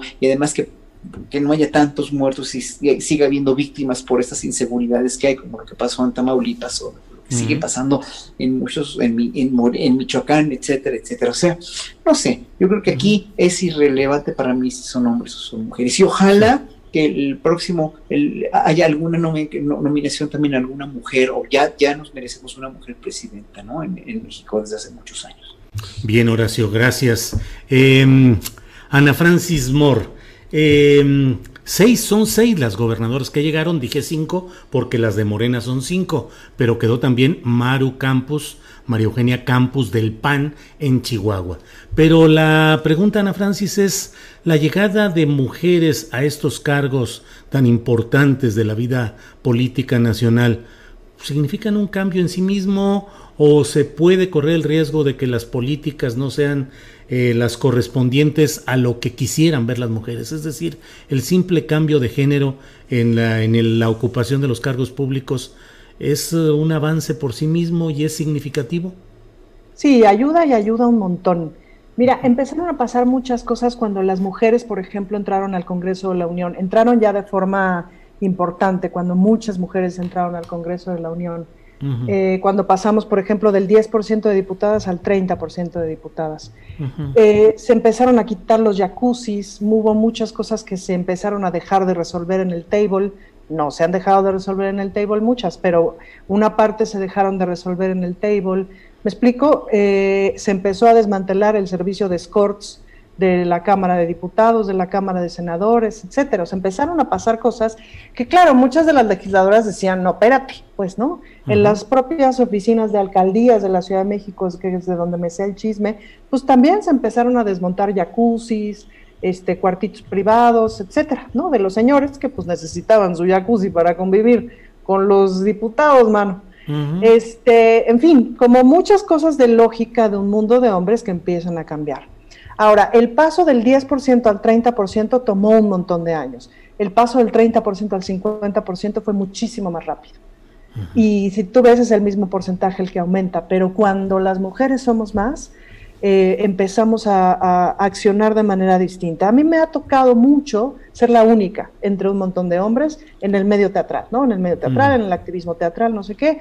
Siempre me toca ser la única con los barbones, ¿no? Entonces, claro, cuando tú eres la única, y quieres pertenecer y quieres ser reconocida, híjole, pues luego no te pones tan radical, luego no necesariamente hablas de ciertas cosas, pasan dos, tres chistes misóginos y te los aguantas. No es que te pongas coquetona, pero pues sí sonríes un poquito, en fin, ¿no? Pero si somos más, o sea, si en la misma mesa de discusión somos mitad y mitad, ahí sí ya se aguantan, me explico, ahí sí empezamos a accionar de manera distinta. Eh, eh, eh, de ocupación de espacio de poder, de ocupación de discurso, de voz pública. Y eso es muy importante. Y ni qué decir del ejemplo, es decir, de las jóvenes niñas, etcétera, que ven gobernadoras, etcétera, y entonces, pues si no lo ves, no hay manera de que llegues para allá, pues, ¿no? Y eso me parece que es muy, muy, muy importante. Y un agregado más que veo es, creo que en este momento no habría manera de que una mujer que llegue al poder no se entere por lo menos en el discurso de qué significa la igualdad de género, porque pues, se saldría profundamente de lo, de lo que se espera, de, la, de lo políticamente correcto, etcétera, ¿no? Entonces, pues vamos poco a poco. Es lo que hay, ¿no? Pero sí es mejor a que no haya. Gracias, Ana Francis. Eh, Fernando Rivera Calderón, pues este tema de las eh, nuevas gobernadoras, por un lado, y no puedo dejar pasar eh, por alto la, pues no sé si ya eh, la provocación o la, el señalamiento de Horacio Franco de que ya es tiempo de que haya una presidenta de México y yo no veo a otra persona colocada en esa tesitura a esta altura de la semana del poder político más que a Claudia Sheinbaum. Entonces te pido, Fernando, que también me digas cómo ves si crees que debe haber una presidenta y si esa debe ser Claudia Sheinbaum. Vamos poniéndonos futuristas. Pues el más allá es el futuro. Adelante, Fernando. Bueno, me, parecería sin duda una gran idea. Yo mm. también coincido con Ana en que eh, hace rato lo planteaste tú muy bien, Julio, porque dijiste, es que un simple cambio de género es importante y la verdad es que en México eso, eso tan simple que, lo podemos ver en, otros, en otras eh, culturas políticas, aquí ha sido todo menos simple. Ese simple cambio de género es muy importante. Yo creo que es muy valioso y ha sido el resultado de una lucha muy larga que no necesariamente quienes encabezan esto como, como gobernadoras, como diputadas, senadoras, etcétera, no necesariamente lo representan, pero eh, sí el hecho de que estén ahí en esas posiciones de poder, eh, evidentemente el el resultado de sus actos de gobierno, la evaluación que tengan, pues eso, eso sí, el hecho de que sean mujeres no garantiza de que el gobierno vaya a ser un éxito o no, o vayan a ejercer actos de corrupción o no, eso ya será el ejercicio cotidiano pues de, su vida pública, pero de qué es importante es, muy importante. Y yo, a mí me encantaría eh, que, una mujer pudiera gobernar este país. Me, creo que Claudia Sheinbaum me parece un perfil eh, bastante bueno. Creo que va a haber muchas resistencias de parte de todos, no solo los enemigos políticos de López Obrador y de Morena, sino de eh, los que ella misma ha generado en su carrera política pero me encantaría, lo que no me encantaría es que sucediera algo como lo que pasó con Vicente Fox, que alguien enarbolando las banderas que la sociedad eh, este, está eh, buscando y teniendo, llegue por la derecha y quiera rebasar. Yo no veo ese perfil, no lo veo, pero me molestaría mucho, porque Fox llegó también con la bandera del cambio, de la democracia, de la, de la alternancia, y no sí hubo una alternancia de partidos que ahora son el mismo, pero no pasó nada.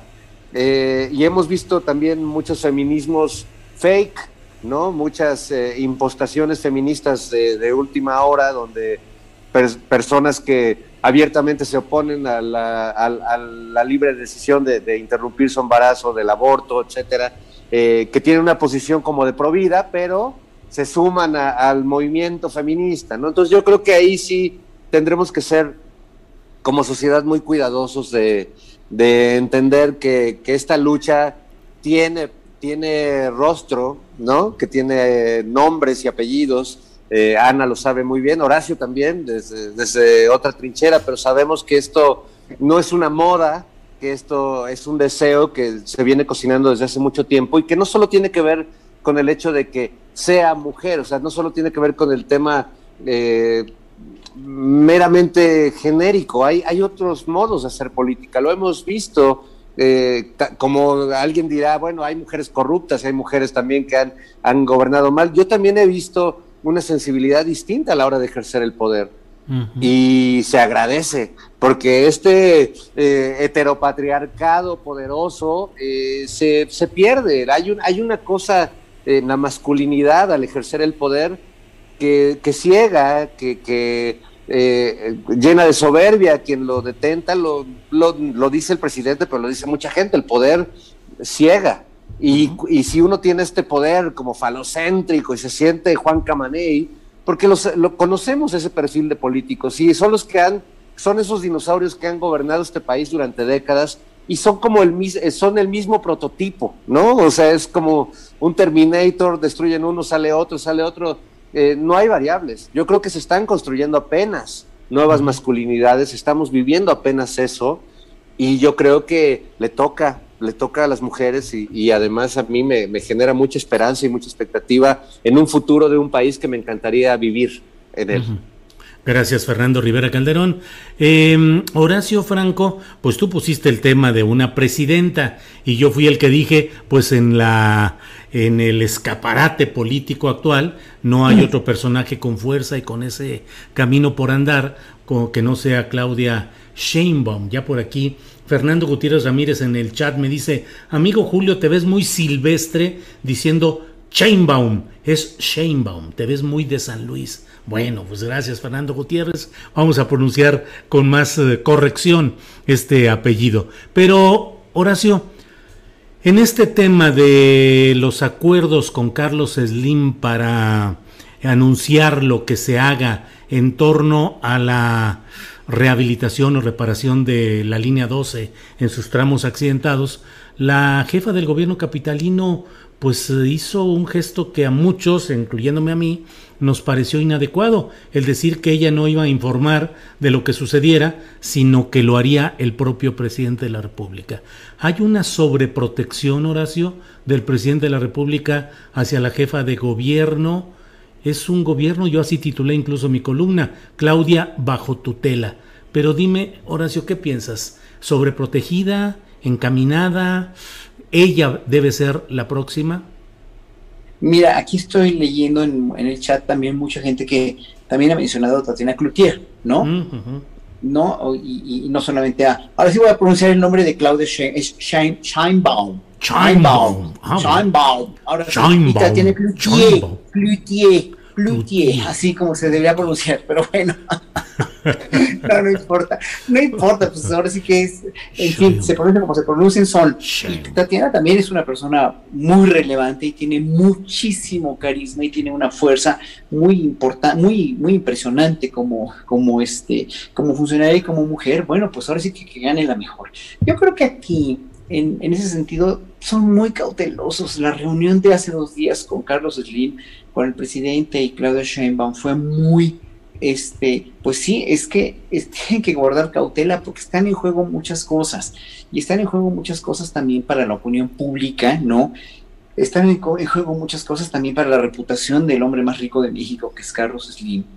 Y yo creo que ahí eh, lo, que, lo que están haciendo es proteger, proteger precisamente todo lo que, lo que vaya a decir la dictaminación final de esto y, y, este, y no encontrar un culpable, porque puede haber un responsable político, puede haber un responsable este, eh, en la supervisión, puede haber un responsable en la gente que trabajó y que puso sus manos en, la, en, en toda la, este, la, obra, no puede haber un responsable, son cadenas de responsabilidades que no podemos a ciencia cierta eh, eh, ahora sacar una conclusión, ni decir al 100% Ebrard es culpable, Mancera es culpable, Sheinbaum es culpable, el presidente Calderón o el presidente eh, este, López Obrador son culpables o, quién, o sea, no, nadie es culpable al 100%, tienen que demostrar, tienen que hacer un de veras hacer y ser muy honestos en sacar el peritaje, este, ya la versión definitiva del peritaje.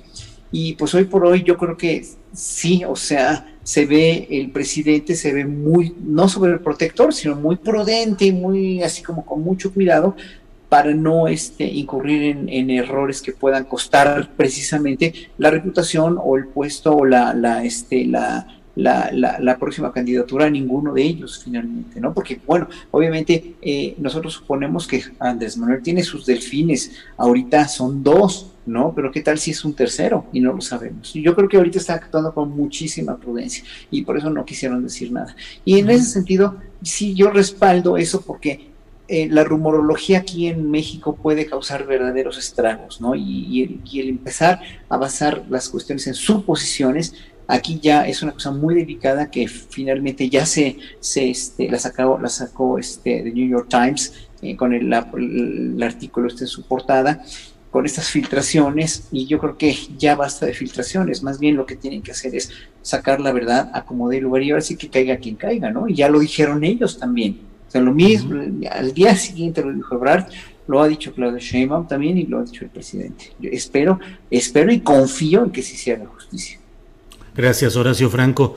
Eh, Ana Francis Moore, ya que estamos aquí viendo ahora sí que más allá de lo inmediato, es decir, eh, colocándonos en el futuro político y electoral, ¿qué opinas de otros personajes que están también en la cartelera, como Marcelo Ebrard, como Ricardo Monreal, como Gerardo Fernández Noroña? Ay, Diosito, pues mira, de Fernández Noroña me impresiona mucho su rating en YouTube, ¿no? Uh -huh. Es que es tiene mucho rating y claramente es un gran orador y pensador. Eh, habría que ver qué tal es de accionador, que no necesariamente lo conocemos. Luego es como importante ver a los personajes justamente pasar en, eh, por el lugar del ejecutivo, de algún ejecutivo. Uh -huh. eh, de Monreal como, como alcalde, de uno de los alcaldes de la ciudad, pues eh, no lo sé, no, no, no, no tengo como muchos recuerdos, o sea, no, no, no lo vimos como alguien que transformó radicalmente su alcaldía, ¿no? Uh -huh. Se le conoce y se le, o sea, y en, eh, ahora sí que, y, cualquier monero lo retrata como uh -huh. grillero, como él solo, pues, ¿no? Uh -huh. Como grillero y, y, y, y, lobo que se disfraza de oveja por cualquier lado, pues, ¿no? Entonces, bueno, pues eso es también, y eso lo tenemos que reconocer, es una forma de hacer política que todavía le pertenece a esa generación. Yo le apostaría a una otra forma de hacer política. Y te pongo un ejemplo muy sencillo de una cosa que me está pasando en este momento. Yo formo parte de la Asociación Nacional de Dirección de Escena y junto con importantes universidades del país estamos organizando un coloquio para después de la emergencia, que es una conversación sobre para dónde va el teatro y qué aprendimos y la pega. Pero es muy interesante que en todas las mesas de conversación que invitamos hombres y mujeres, las mujeres siempre traen un PowerPoint, una presentación, pero escribieron, pero no sé qué, le pensaron muy bien y exponen. Los hombres, si acaso medio escribieron algo, o se lo echan de su ronco pecho. Esa es más o menos una constante y eso es interesante. Una encuesta, que, un estudio que leí de hecho en Estados Unidos es que cuando se publica una oferta de empleo, si un hombre tiene el 60% de las características que se solicitan, aplica. Si una mujer no tiene el 100%, no aplica. Eso no quiere decir que las mujeres seamos mejores que los hombres, eso quiere decir que en este momento la cultura es más fácil para los hombres que para las mujeres y las mujeres tenemos que hacer el doble y el triple de cosas para pasar, pues, ¿no? Para pasar y para ocupar los espacios. Em, entonces, en ese sentido, hay una cosa de la política patriarcal que también se identifica mucho en personajes como el Bester Gordillo, como Beatriz Paredes, etcétera. Es decir, no es exclusiva de los hombres, es patriarcal, que yo aspiro a que vaya muriendo, pues, ¿no? Que yo aspiro a que, a que, a que se vaya yendo. En ese sentido, por ejemplo, me parece que Marcelo Ebrard em, marcó una distancia como de la política patriarcal de donde venía cuando fue jefe del gobierno de la Ciudad de México. No podemos eh, dejar de lado ni olvidar que ahí se aprobó matrimonio igualitario, que ahí se aprobó, eh, ¿cómo se llama?, la interrupción del embarazo, etcétera que son cosas de derechos humanos muy importantes. Yo vería que en todo caso no sabría yo si Marcelo Ebrard también tendría una política eh, anti-neoliberal, que buena falta nos haría, y que sí de pronto se ve, por lo menos en el discurso de Fernández Noroña y de Monreal. Es decir, hablando de los tres señores, que de todos modos son señores. Em, y ojo que lo digo desde un lugar patriarcal, no desde el lugar de ser hombres. Gracias, Ana Francis. Fernando Rivera Calderón, ¿se está acelerando antes de tiempo este tema de la sucesión?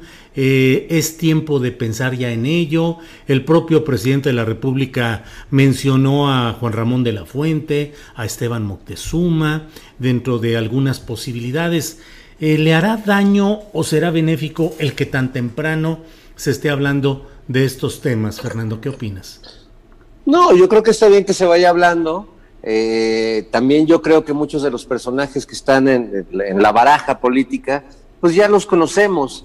Eh, yo la verdad eh, sigo pensando que Marcelo y Claudia son las dos mejores opciones, aunque creo que también son los dos personajes que están pues en, mayor riesgo, porque además están en medio del tema que preguntabas hace rato sobre por qué Claudia se dio la voz o por qué el presidente es quien va a informar, pues es, a mí no, me parece que la lectura entraña un, cierto machismo al decir, ah, claro, es que ella no lo puede. No, yo creo que ella es, eh, eh, es una, un personaje que tiene una cierta responsabilidad como la tiene Marcelo Ebrard, como la tienen las constructoras, como la tienen y creo que me parece lo más sano políticamente por la importancia del tema, que esa información la del presidente.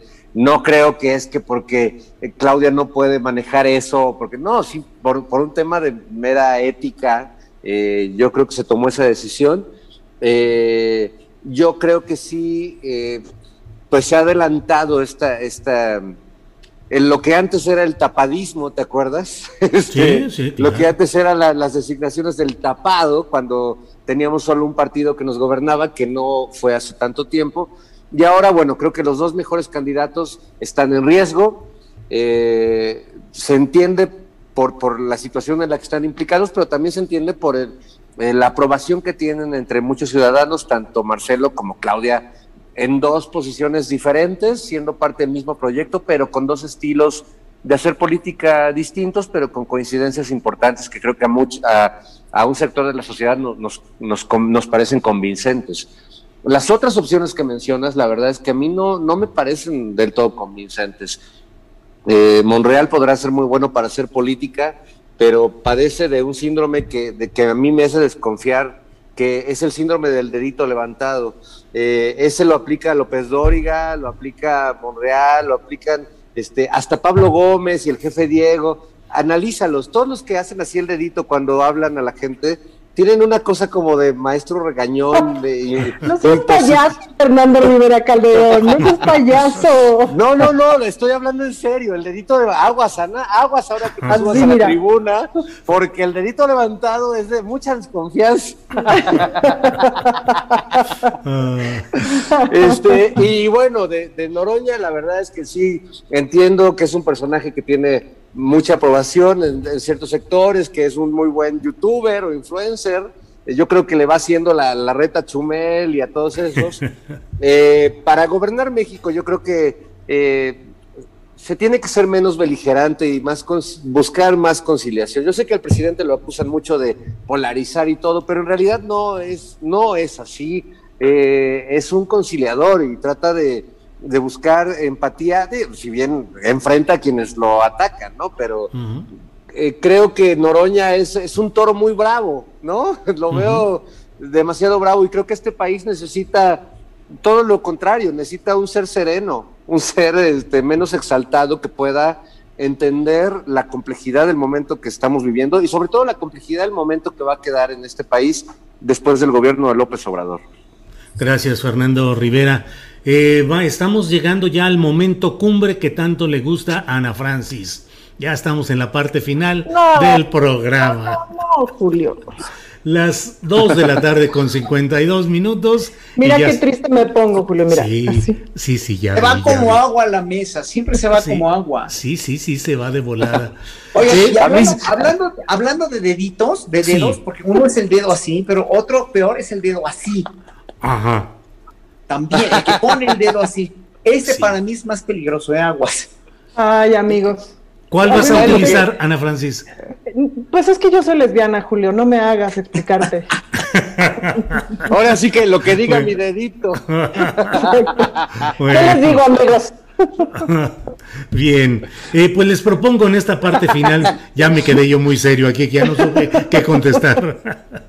eh, en esta parte final les propongo que hablemos del tema de la clase media, que ha sido un, tema recurrente en el discurso del presidente López Obrador en estos días recientes. A mí me parece que es eh, muy positivo el que se analice este tema, pero les planteo un análisis en dos partes. Uno, lo conceptual, lo sociológico, lo filosófico, y otro, lo tácticamente eh, adecuado para la causa electoral de la 4T y de López Obrador, si esa insistencia y esos señalamientos que se están haciendo ayudan tácticamente al propósito de la 4T de Morena de AMLO. Y lo otro, bueno, pues lo que conceptualmente es una sana discusión sobre la clase media. Horacio, ¿qué opinas sobre este tema?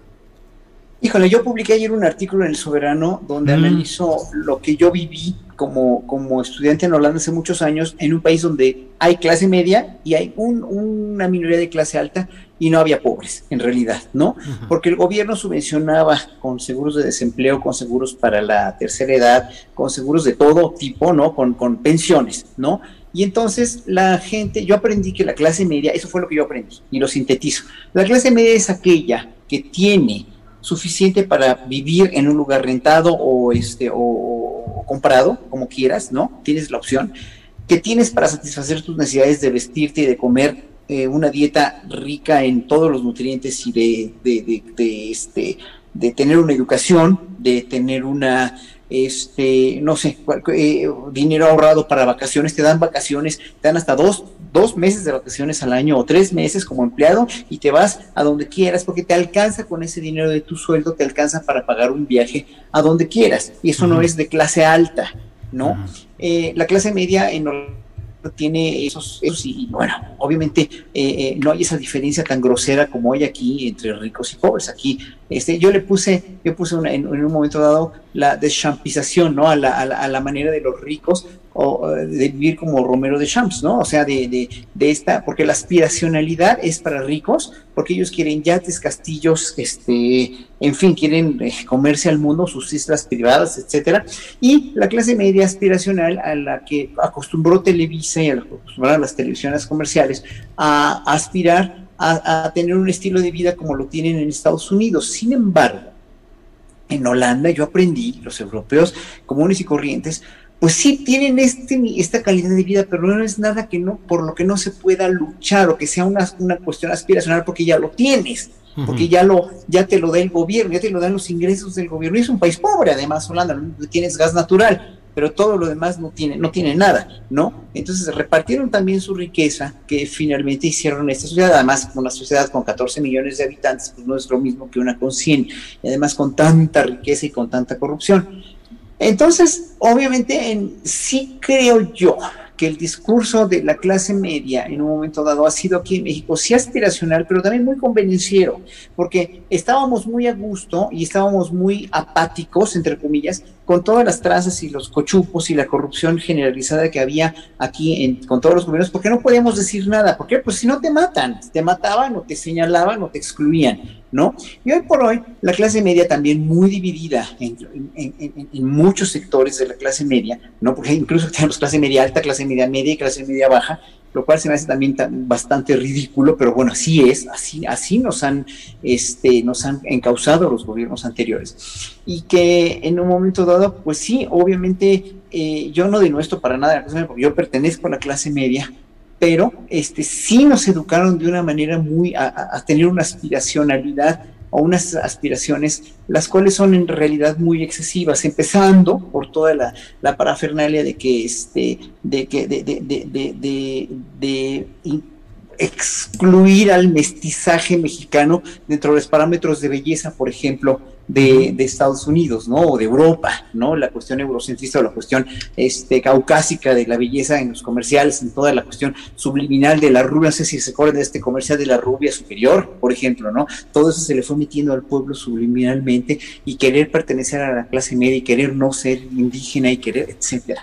Entonces aquí hay muchos conflictos también inter eh, de clase, ¿no? Entre las clases que, van a ser difíciles de solucionar y yo creo que en, ahí en ese sentido eh, eh, sí eh, entiendo al presidente pero no lo justifico, no justifico este que, que, que, diga que toda la clase media puede llegar a ser igual, no lo dijo así porque dijo hay, hay, muchas excepciones y obviamente sí, pero mucha de la clase media con esta aspiracionalidad y con estos medios que ve se deja mucho influir por los medios convencionales de comunicación y es ahí que donde se dispersan los disipan todos los rumores y todas las noticias falsas. Sí, Horacio, gracias. Em, Ana Francis, ¿me permites pasar con Fernando porque se le anda acabando la pila de su celular y no vaya a ser que nos quedemos sin su sabia opinión de fin de programa?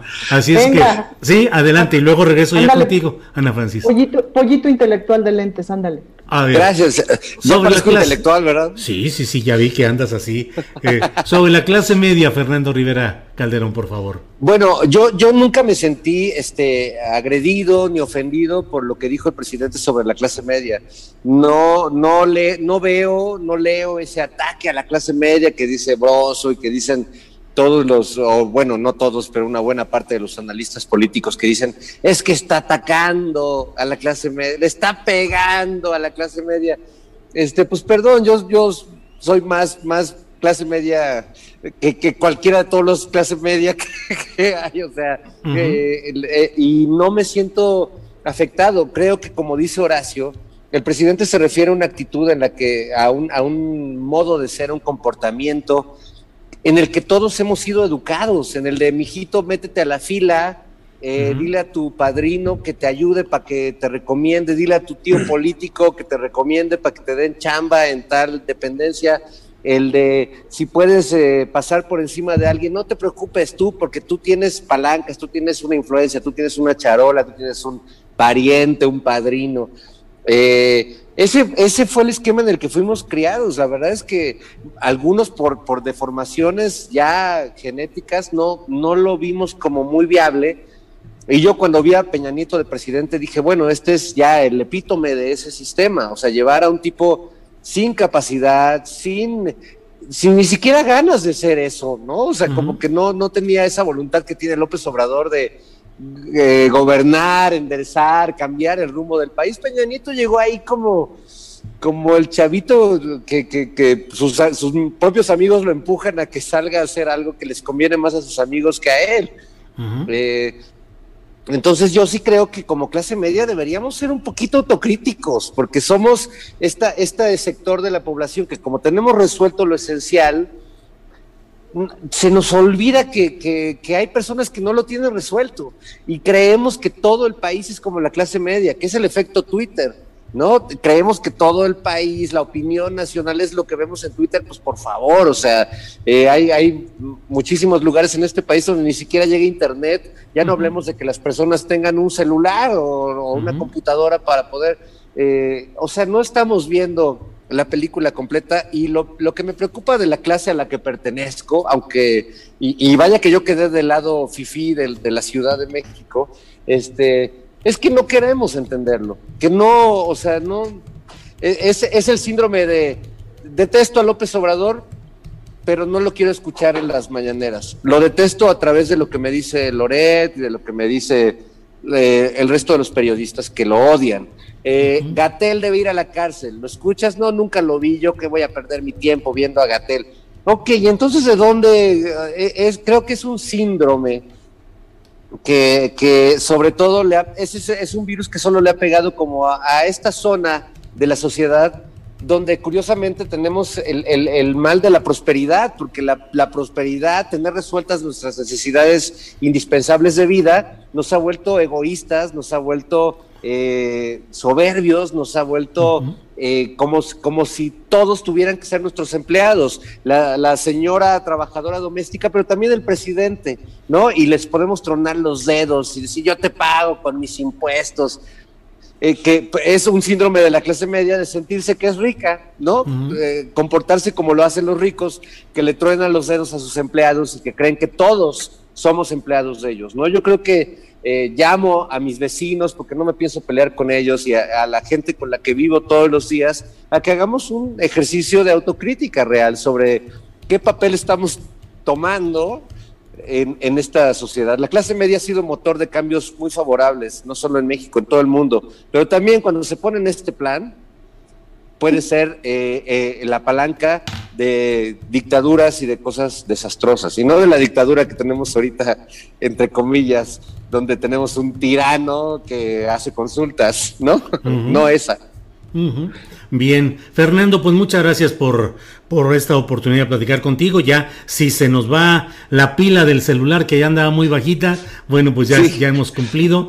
Eh, eh, vamos y vamos a pedirle a quienes deseen estar en el concierto de mañana sábado en el cual va a estar Monocordio con Fernando Rivera Calderón, nos pueden mandar a los tres primeros correos que nos lleguen a tripulacionastillero.gmail.com. Nos ponemos de acuerdo para hacerles llegar los boletos conforme nos diga eh, Fernando y otros tres virtuales que también veremos. Así es. ¿Verdad? Muy bien. Bueno, Oye, Julio, están cordialmente invitados, ¿eh?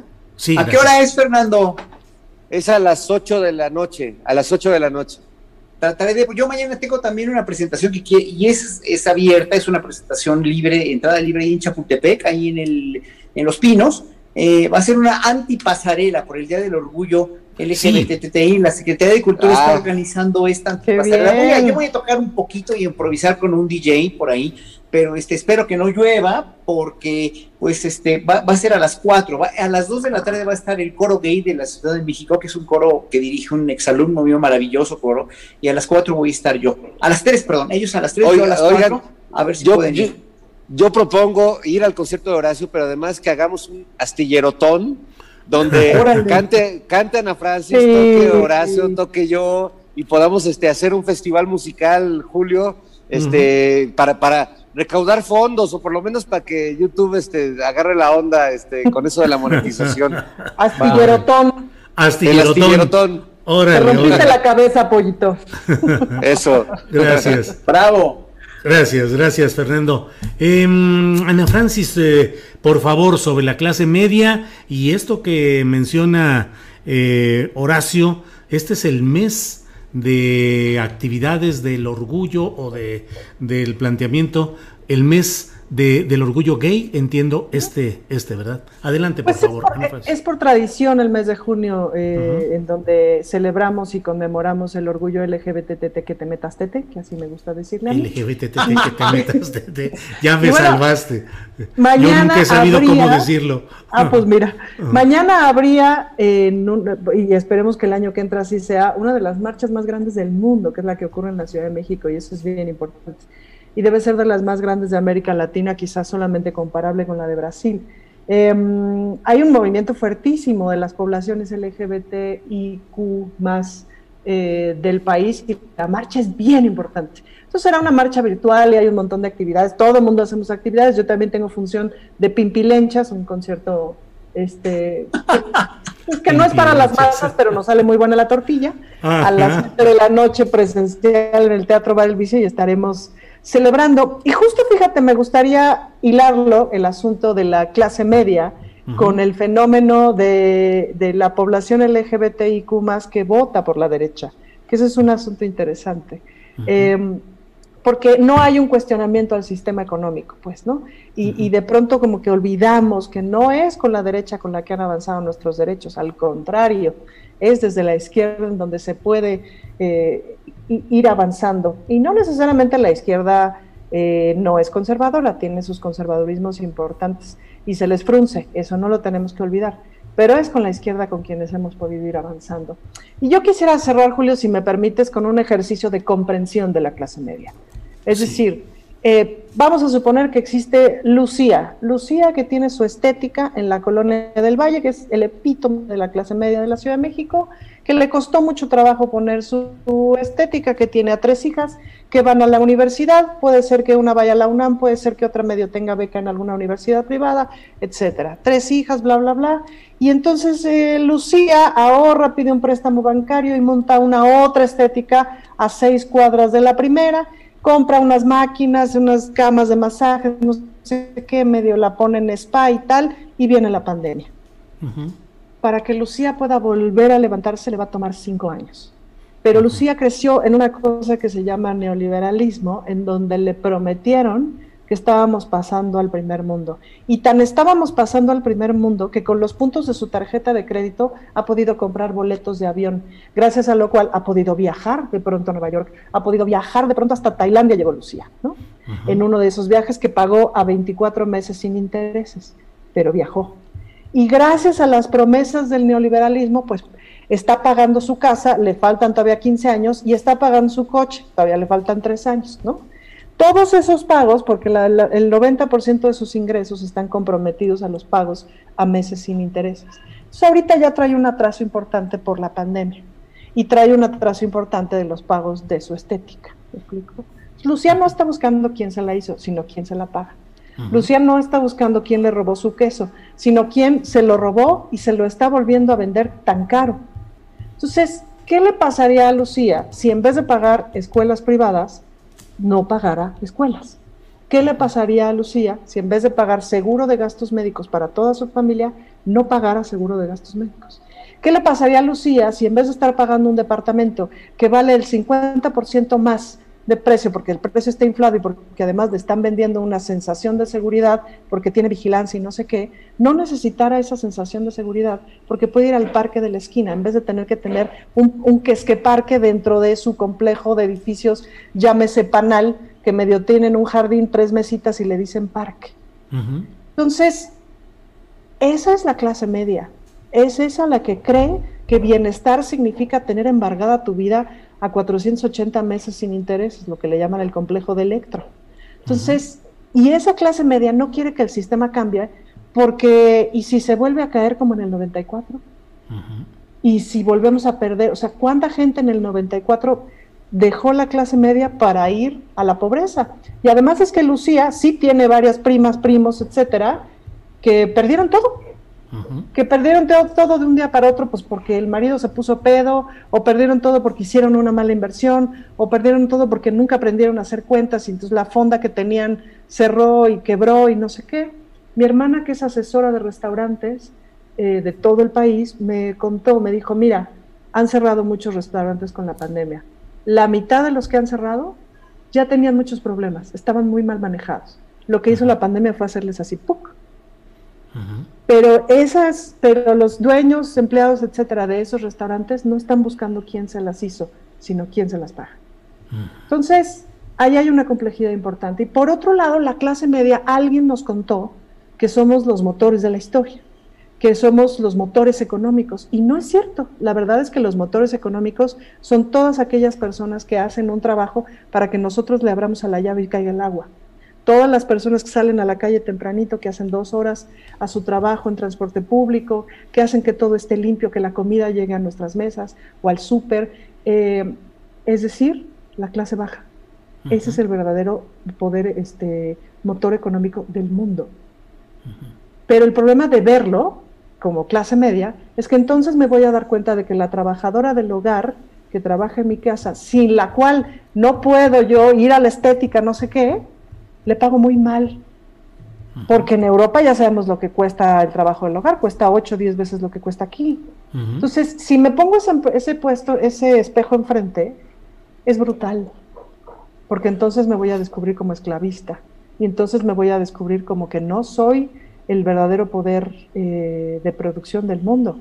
Quien lo es es la clase baja y la clase baja no tiene el poder que debería de tener por producir todo lo que produce.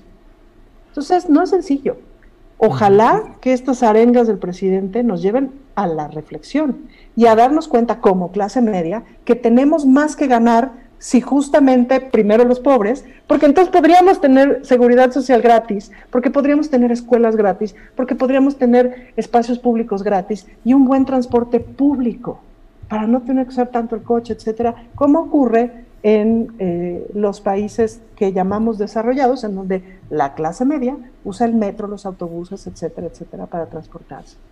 Entonces, pues ojalá esto nos lleve a la reflexión, me parece que no hay que soltarlo. Bien, Ana Francis Moore, pues gracias por esta reflexión de el espejo de Lucía. Algo así podría, podría. Ándale. Bien. Ya te estás poniendo dramático, Julio. Ya me estoy poniendo dramático, así es. Horacio Franco, pues muchas gracias por esta oportunidad. Si quieres agregar alguna otra cosa, eh, con mucho gusto, Horacio. Y si no, pues, pues agradeciéndote.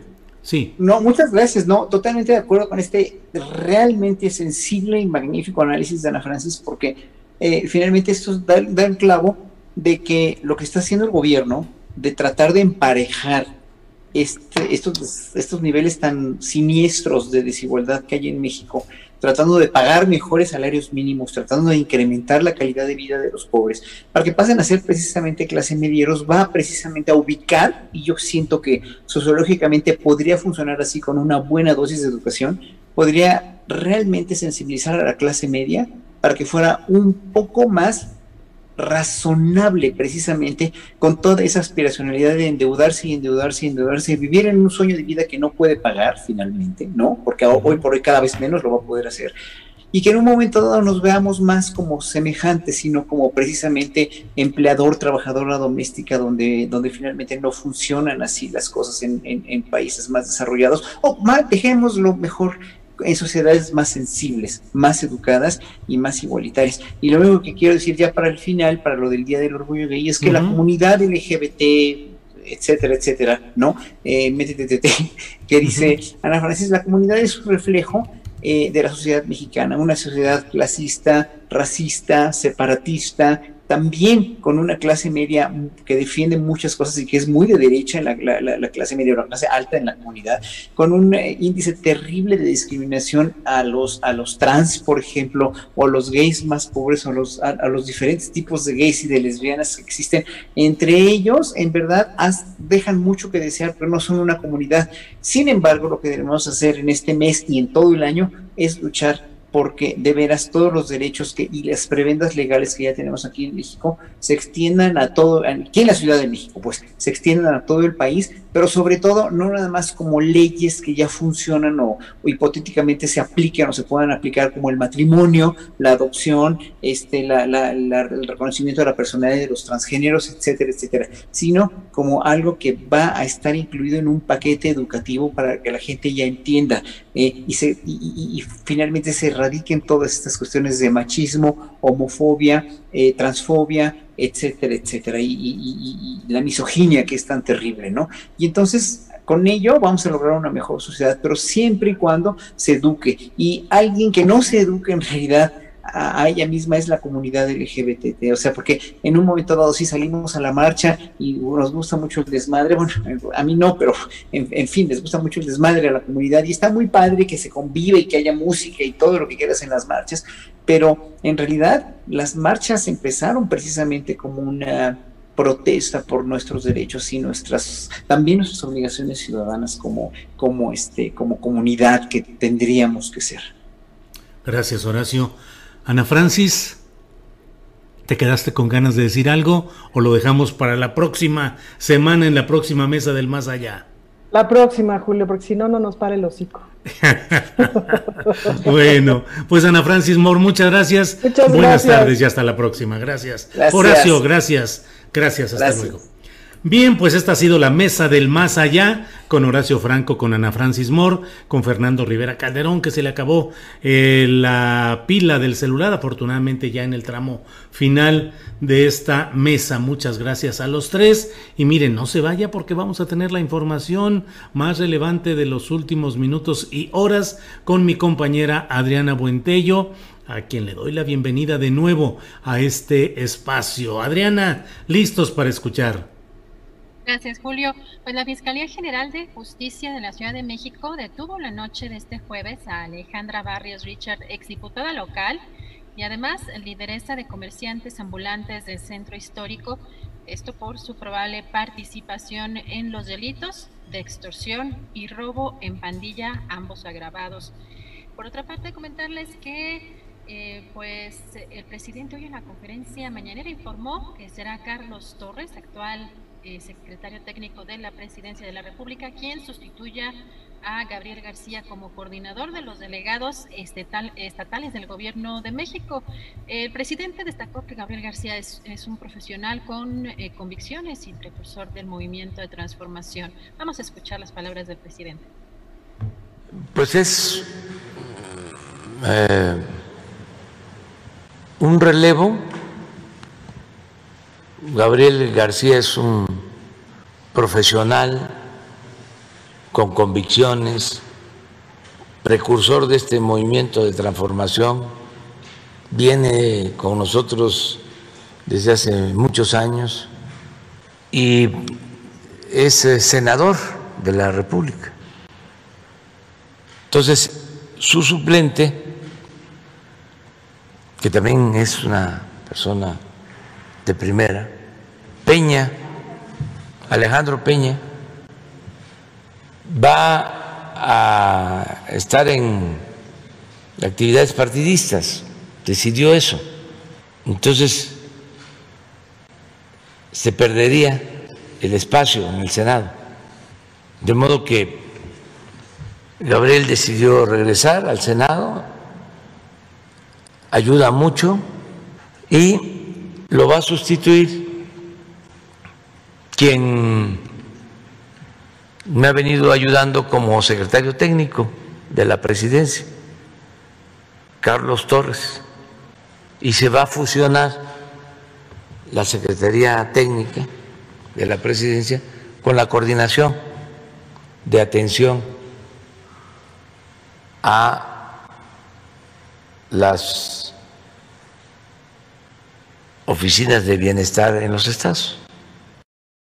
Voy comentar que la exsecretaria de Desarrollo Social, Rosario Robles, acusada del desvío de más de 5 mil millones de pesos por este caso conocido como la estafa maestra, podría ella obtener eh, prisión domiciliaria luego de que un juez le otorgó un amparo para que se revise si se le, si se le ratifica la prisión preventiva justificada que le impuso en audiencia el pasado 30 de abril o si se modifica esta medida cautelar. Y en este mismo caso, un juez, un juez federal vinculó a proceso a Juan Manuel López Arroyo, ex titular de la Unidad de Planeación de la Sede Sol, y al ex rector de la Universidad Tecnológica de Nezahualcóyotl, Noé Molina Rusiles, aunque ambos llevarán su proceso en libertad. Julio, pues ya la información más relevante el día de hoy.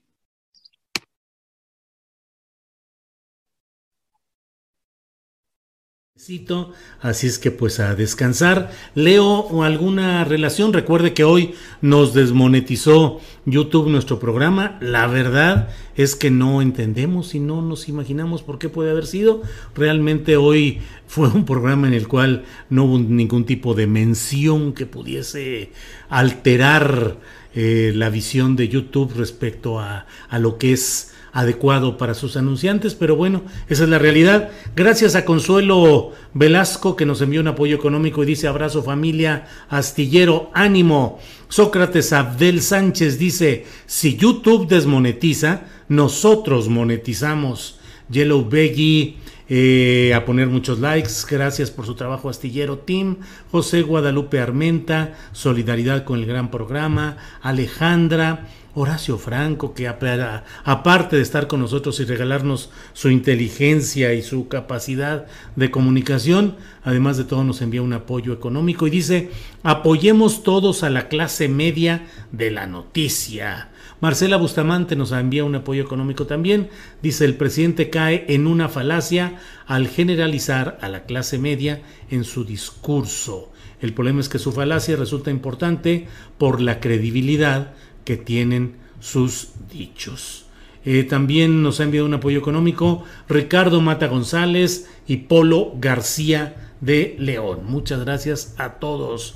Bueno, pues eh, recuerden que este tipo de programas, eh, Astillero Informa, la Asticharla Nocturna, están disponibles en los principales sitios de podcast, como son Spotify, Amazon Music, eh, Google Podcast, Apple Podcast y Deezer.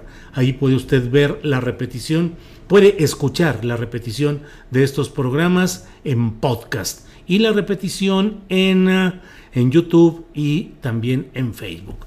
Bueno, pues muchas gracias por su atención. Adriana, creo que ya, ya, bueno, sale. Eh, gracias Adriana, gracias al equipo, gracias a todos quienes nos han acompañado en esta semana y en el programa de hoy. Gracias y buenas tardes. Para que te enteres del próximo noticiero, suscríbete y dale follow en Apple, Spotify, Amazon Music, Google o donde sea que escuches podcast.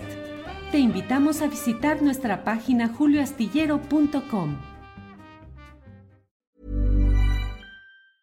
Hey, it's Paige DeSorbo from Giggly Squad. High quality fashion without the price tag. Say hello to Quince. I'm snagging high-end essentials like cozy cashmere sweaters, sleek leather jackets, fine jewelry, and so much more. With Quince being 50 to 80% less than similar brands. And they partner with factories that prioritize safe, ethical, and responsible manufacturing. I love that. Luxury quality within reach. Go to quince.com slash style to get free shipping and 365 day returns on your next order. Quince.com slash style.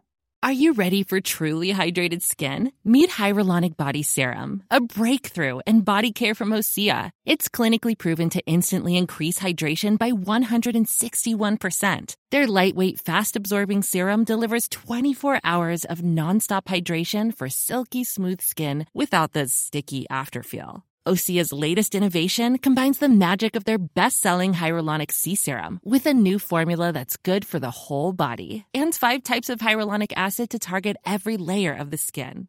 Osea is a women-founded, women-led brand that's been crafting seaweed-powered products for nearly 30 years. The best part? Everything Osea makes is clean, vegan, cruelty-free, and climate-neutral certified, so you never have to choose between your values and your best skin. Treat your skin to clean vegan skincare from Osea. Get 10% off your first order site-wide with code SUMMER at OseaMalibu.com. That's O-S-E-A Malibu.com code SUMMER. Para que te enteres del próximo noticiero, suscríbete y dale follow en Apple, Spotify, Amazon Music, Google o donde sea que escuches podcast. Te invitamos a visitar nuestra página julioastillero.com.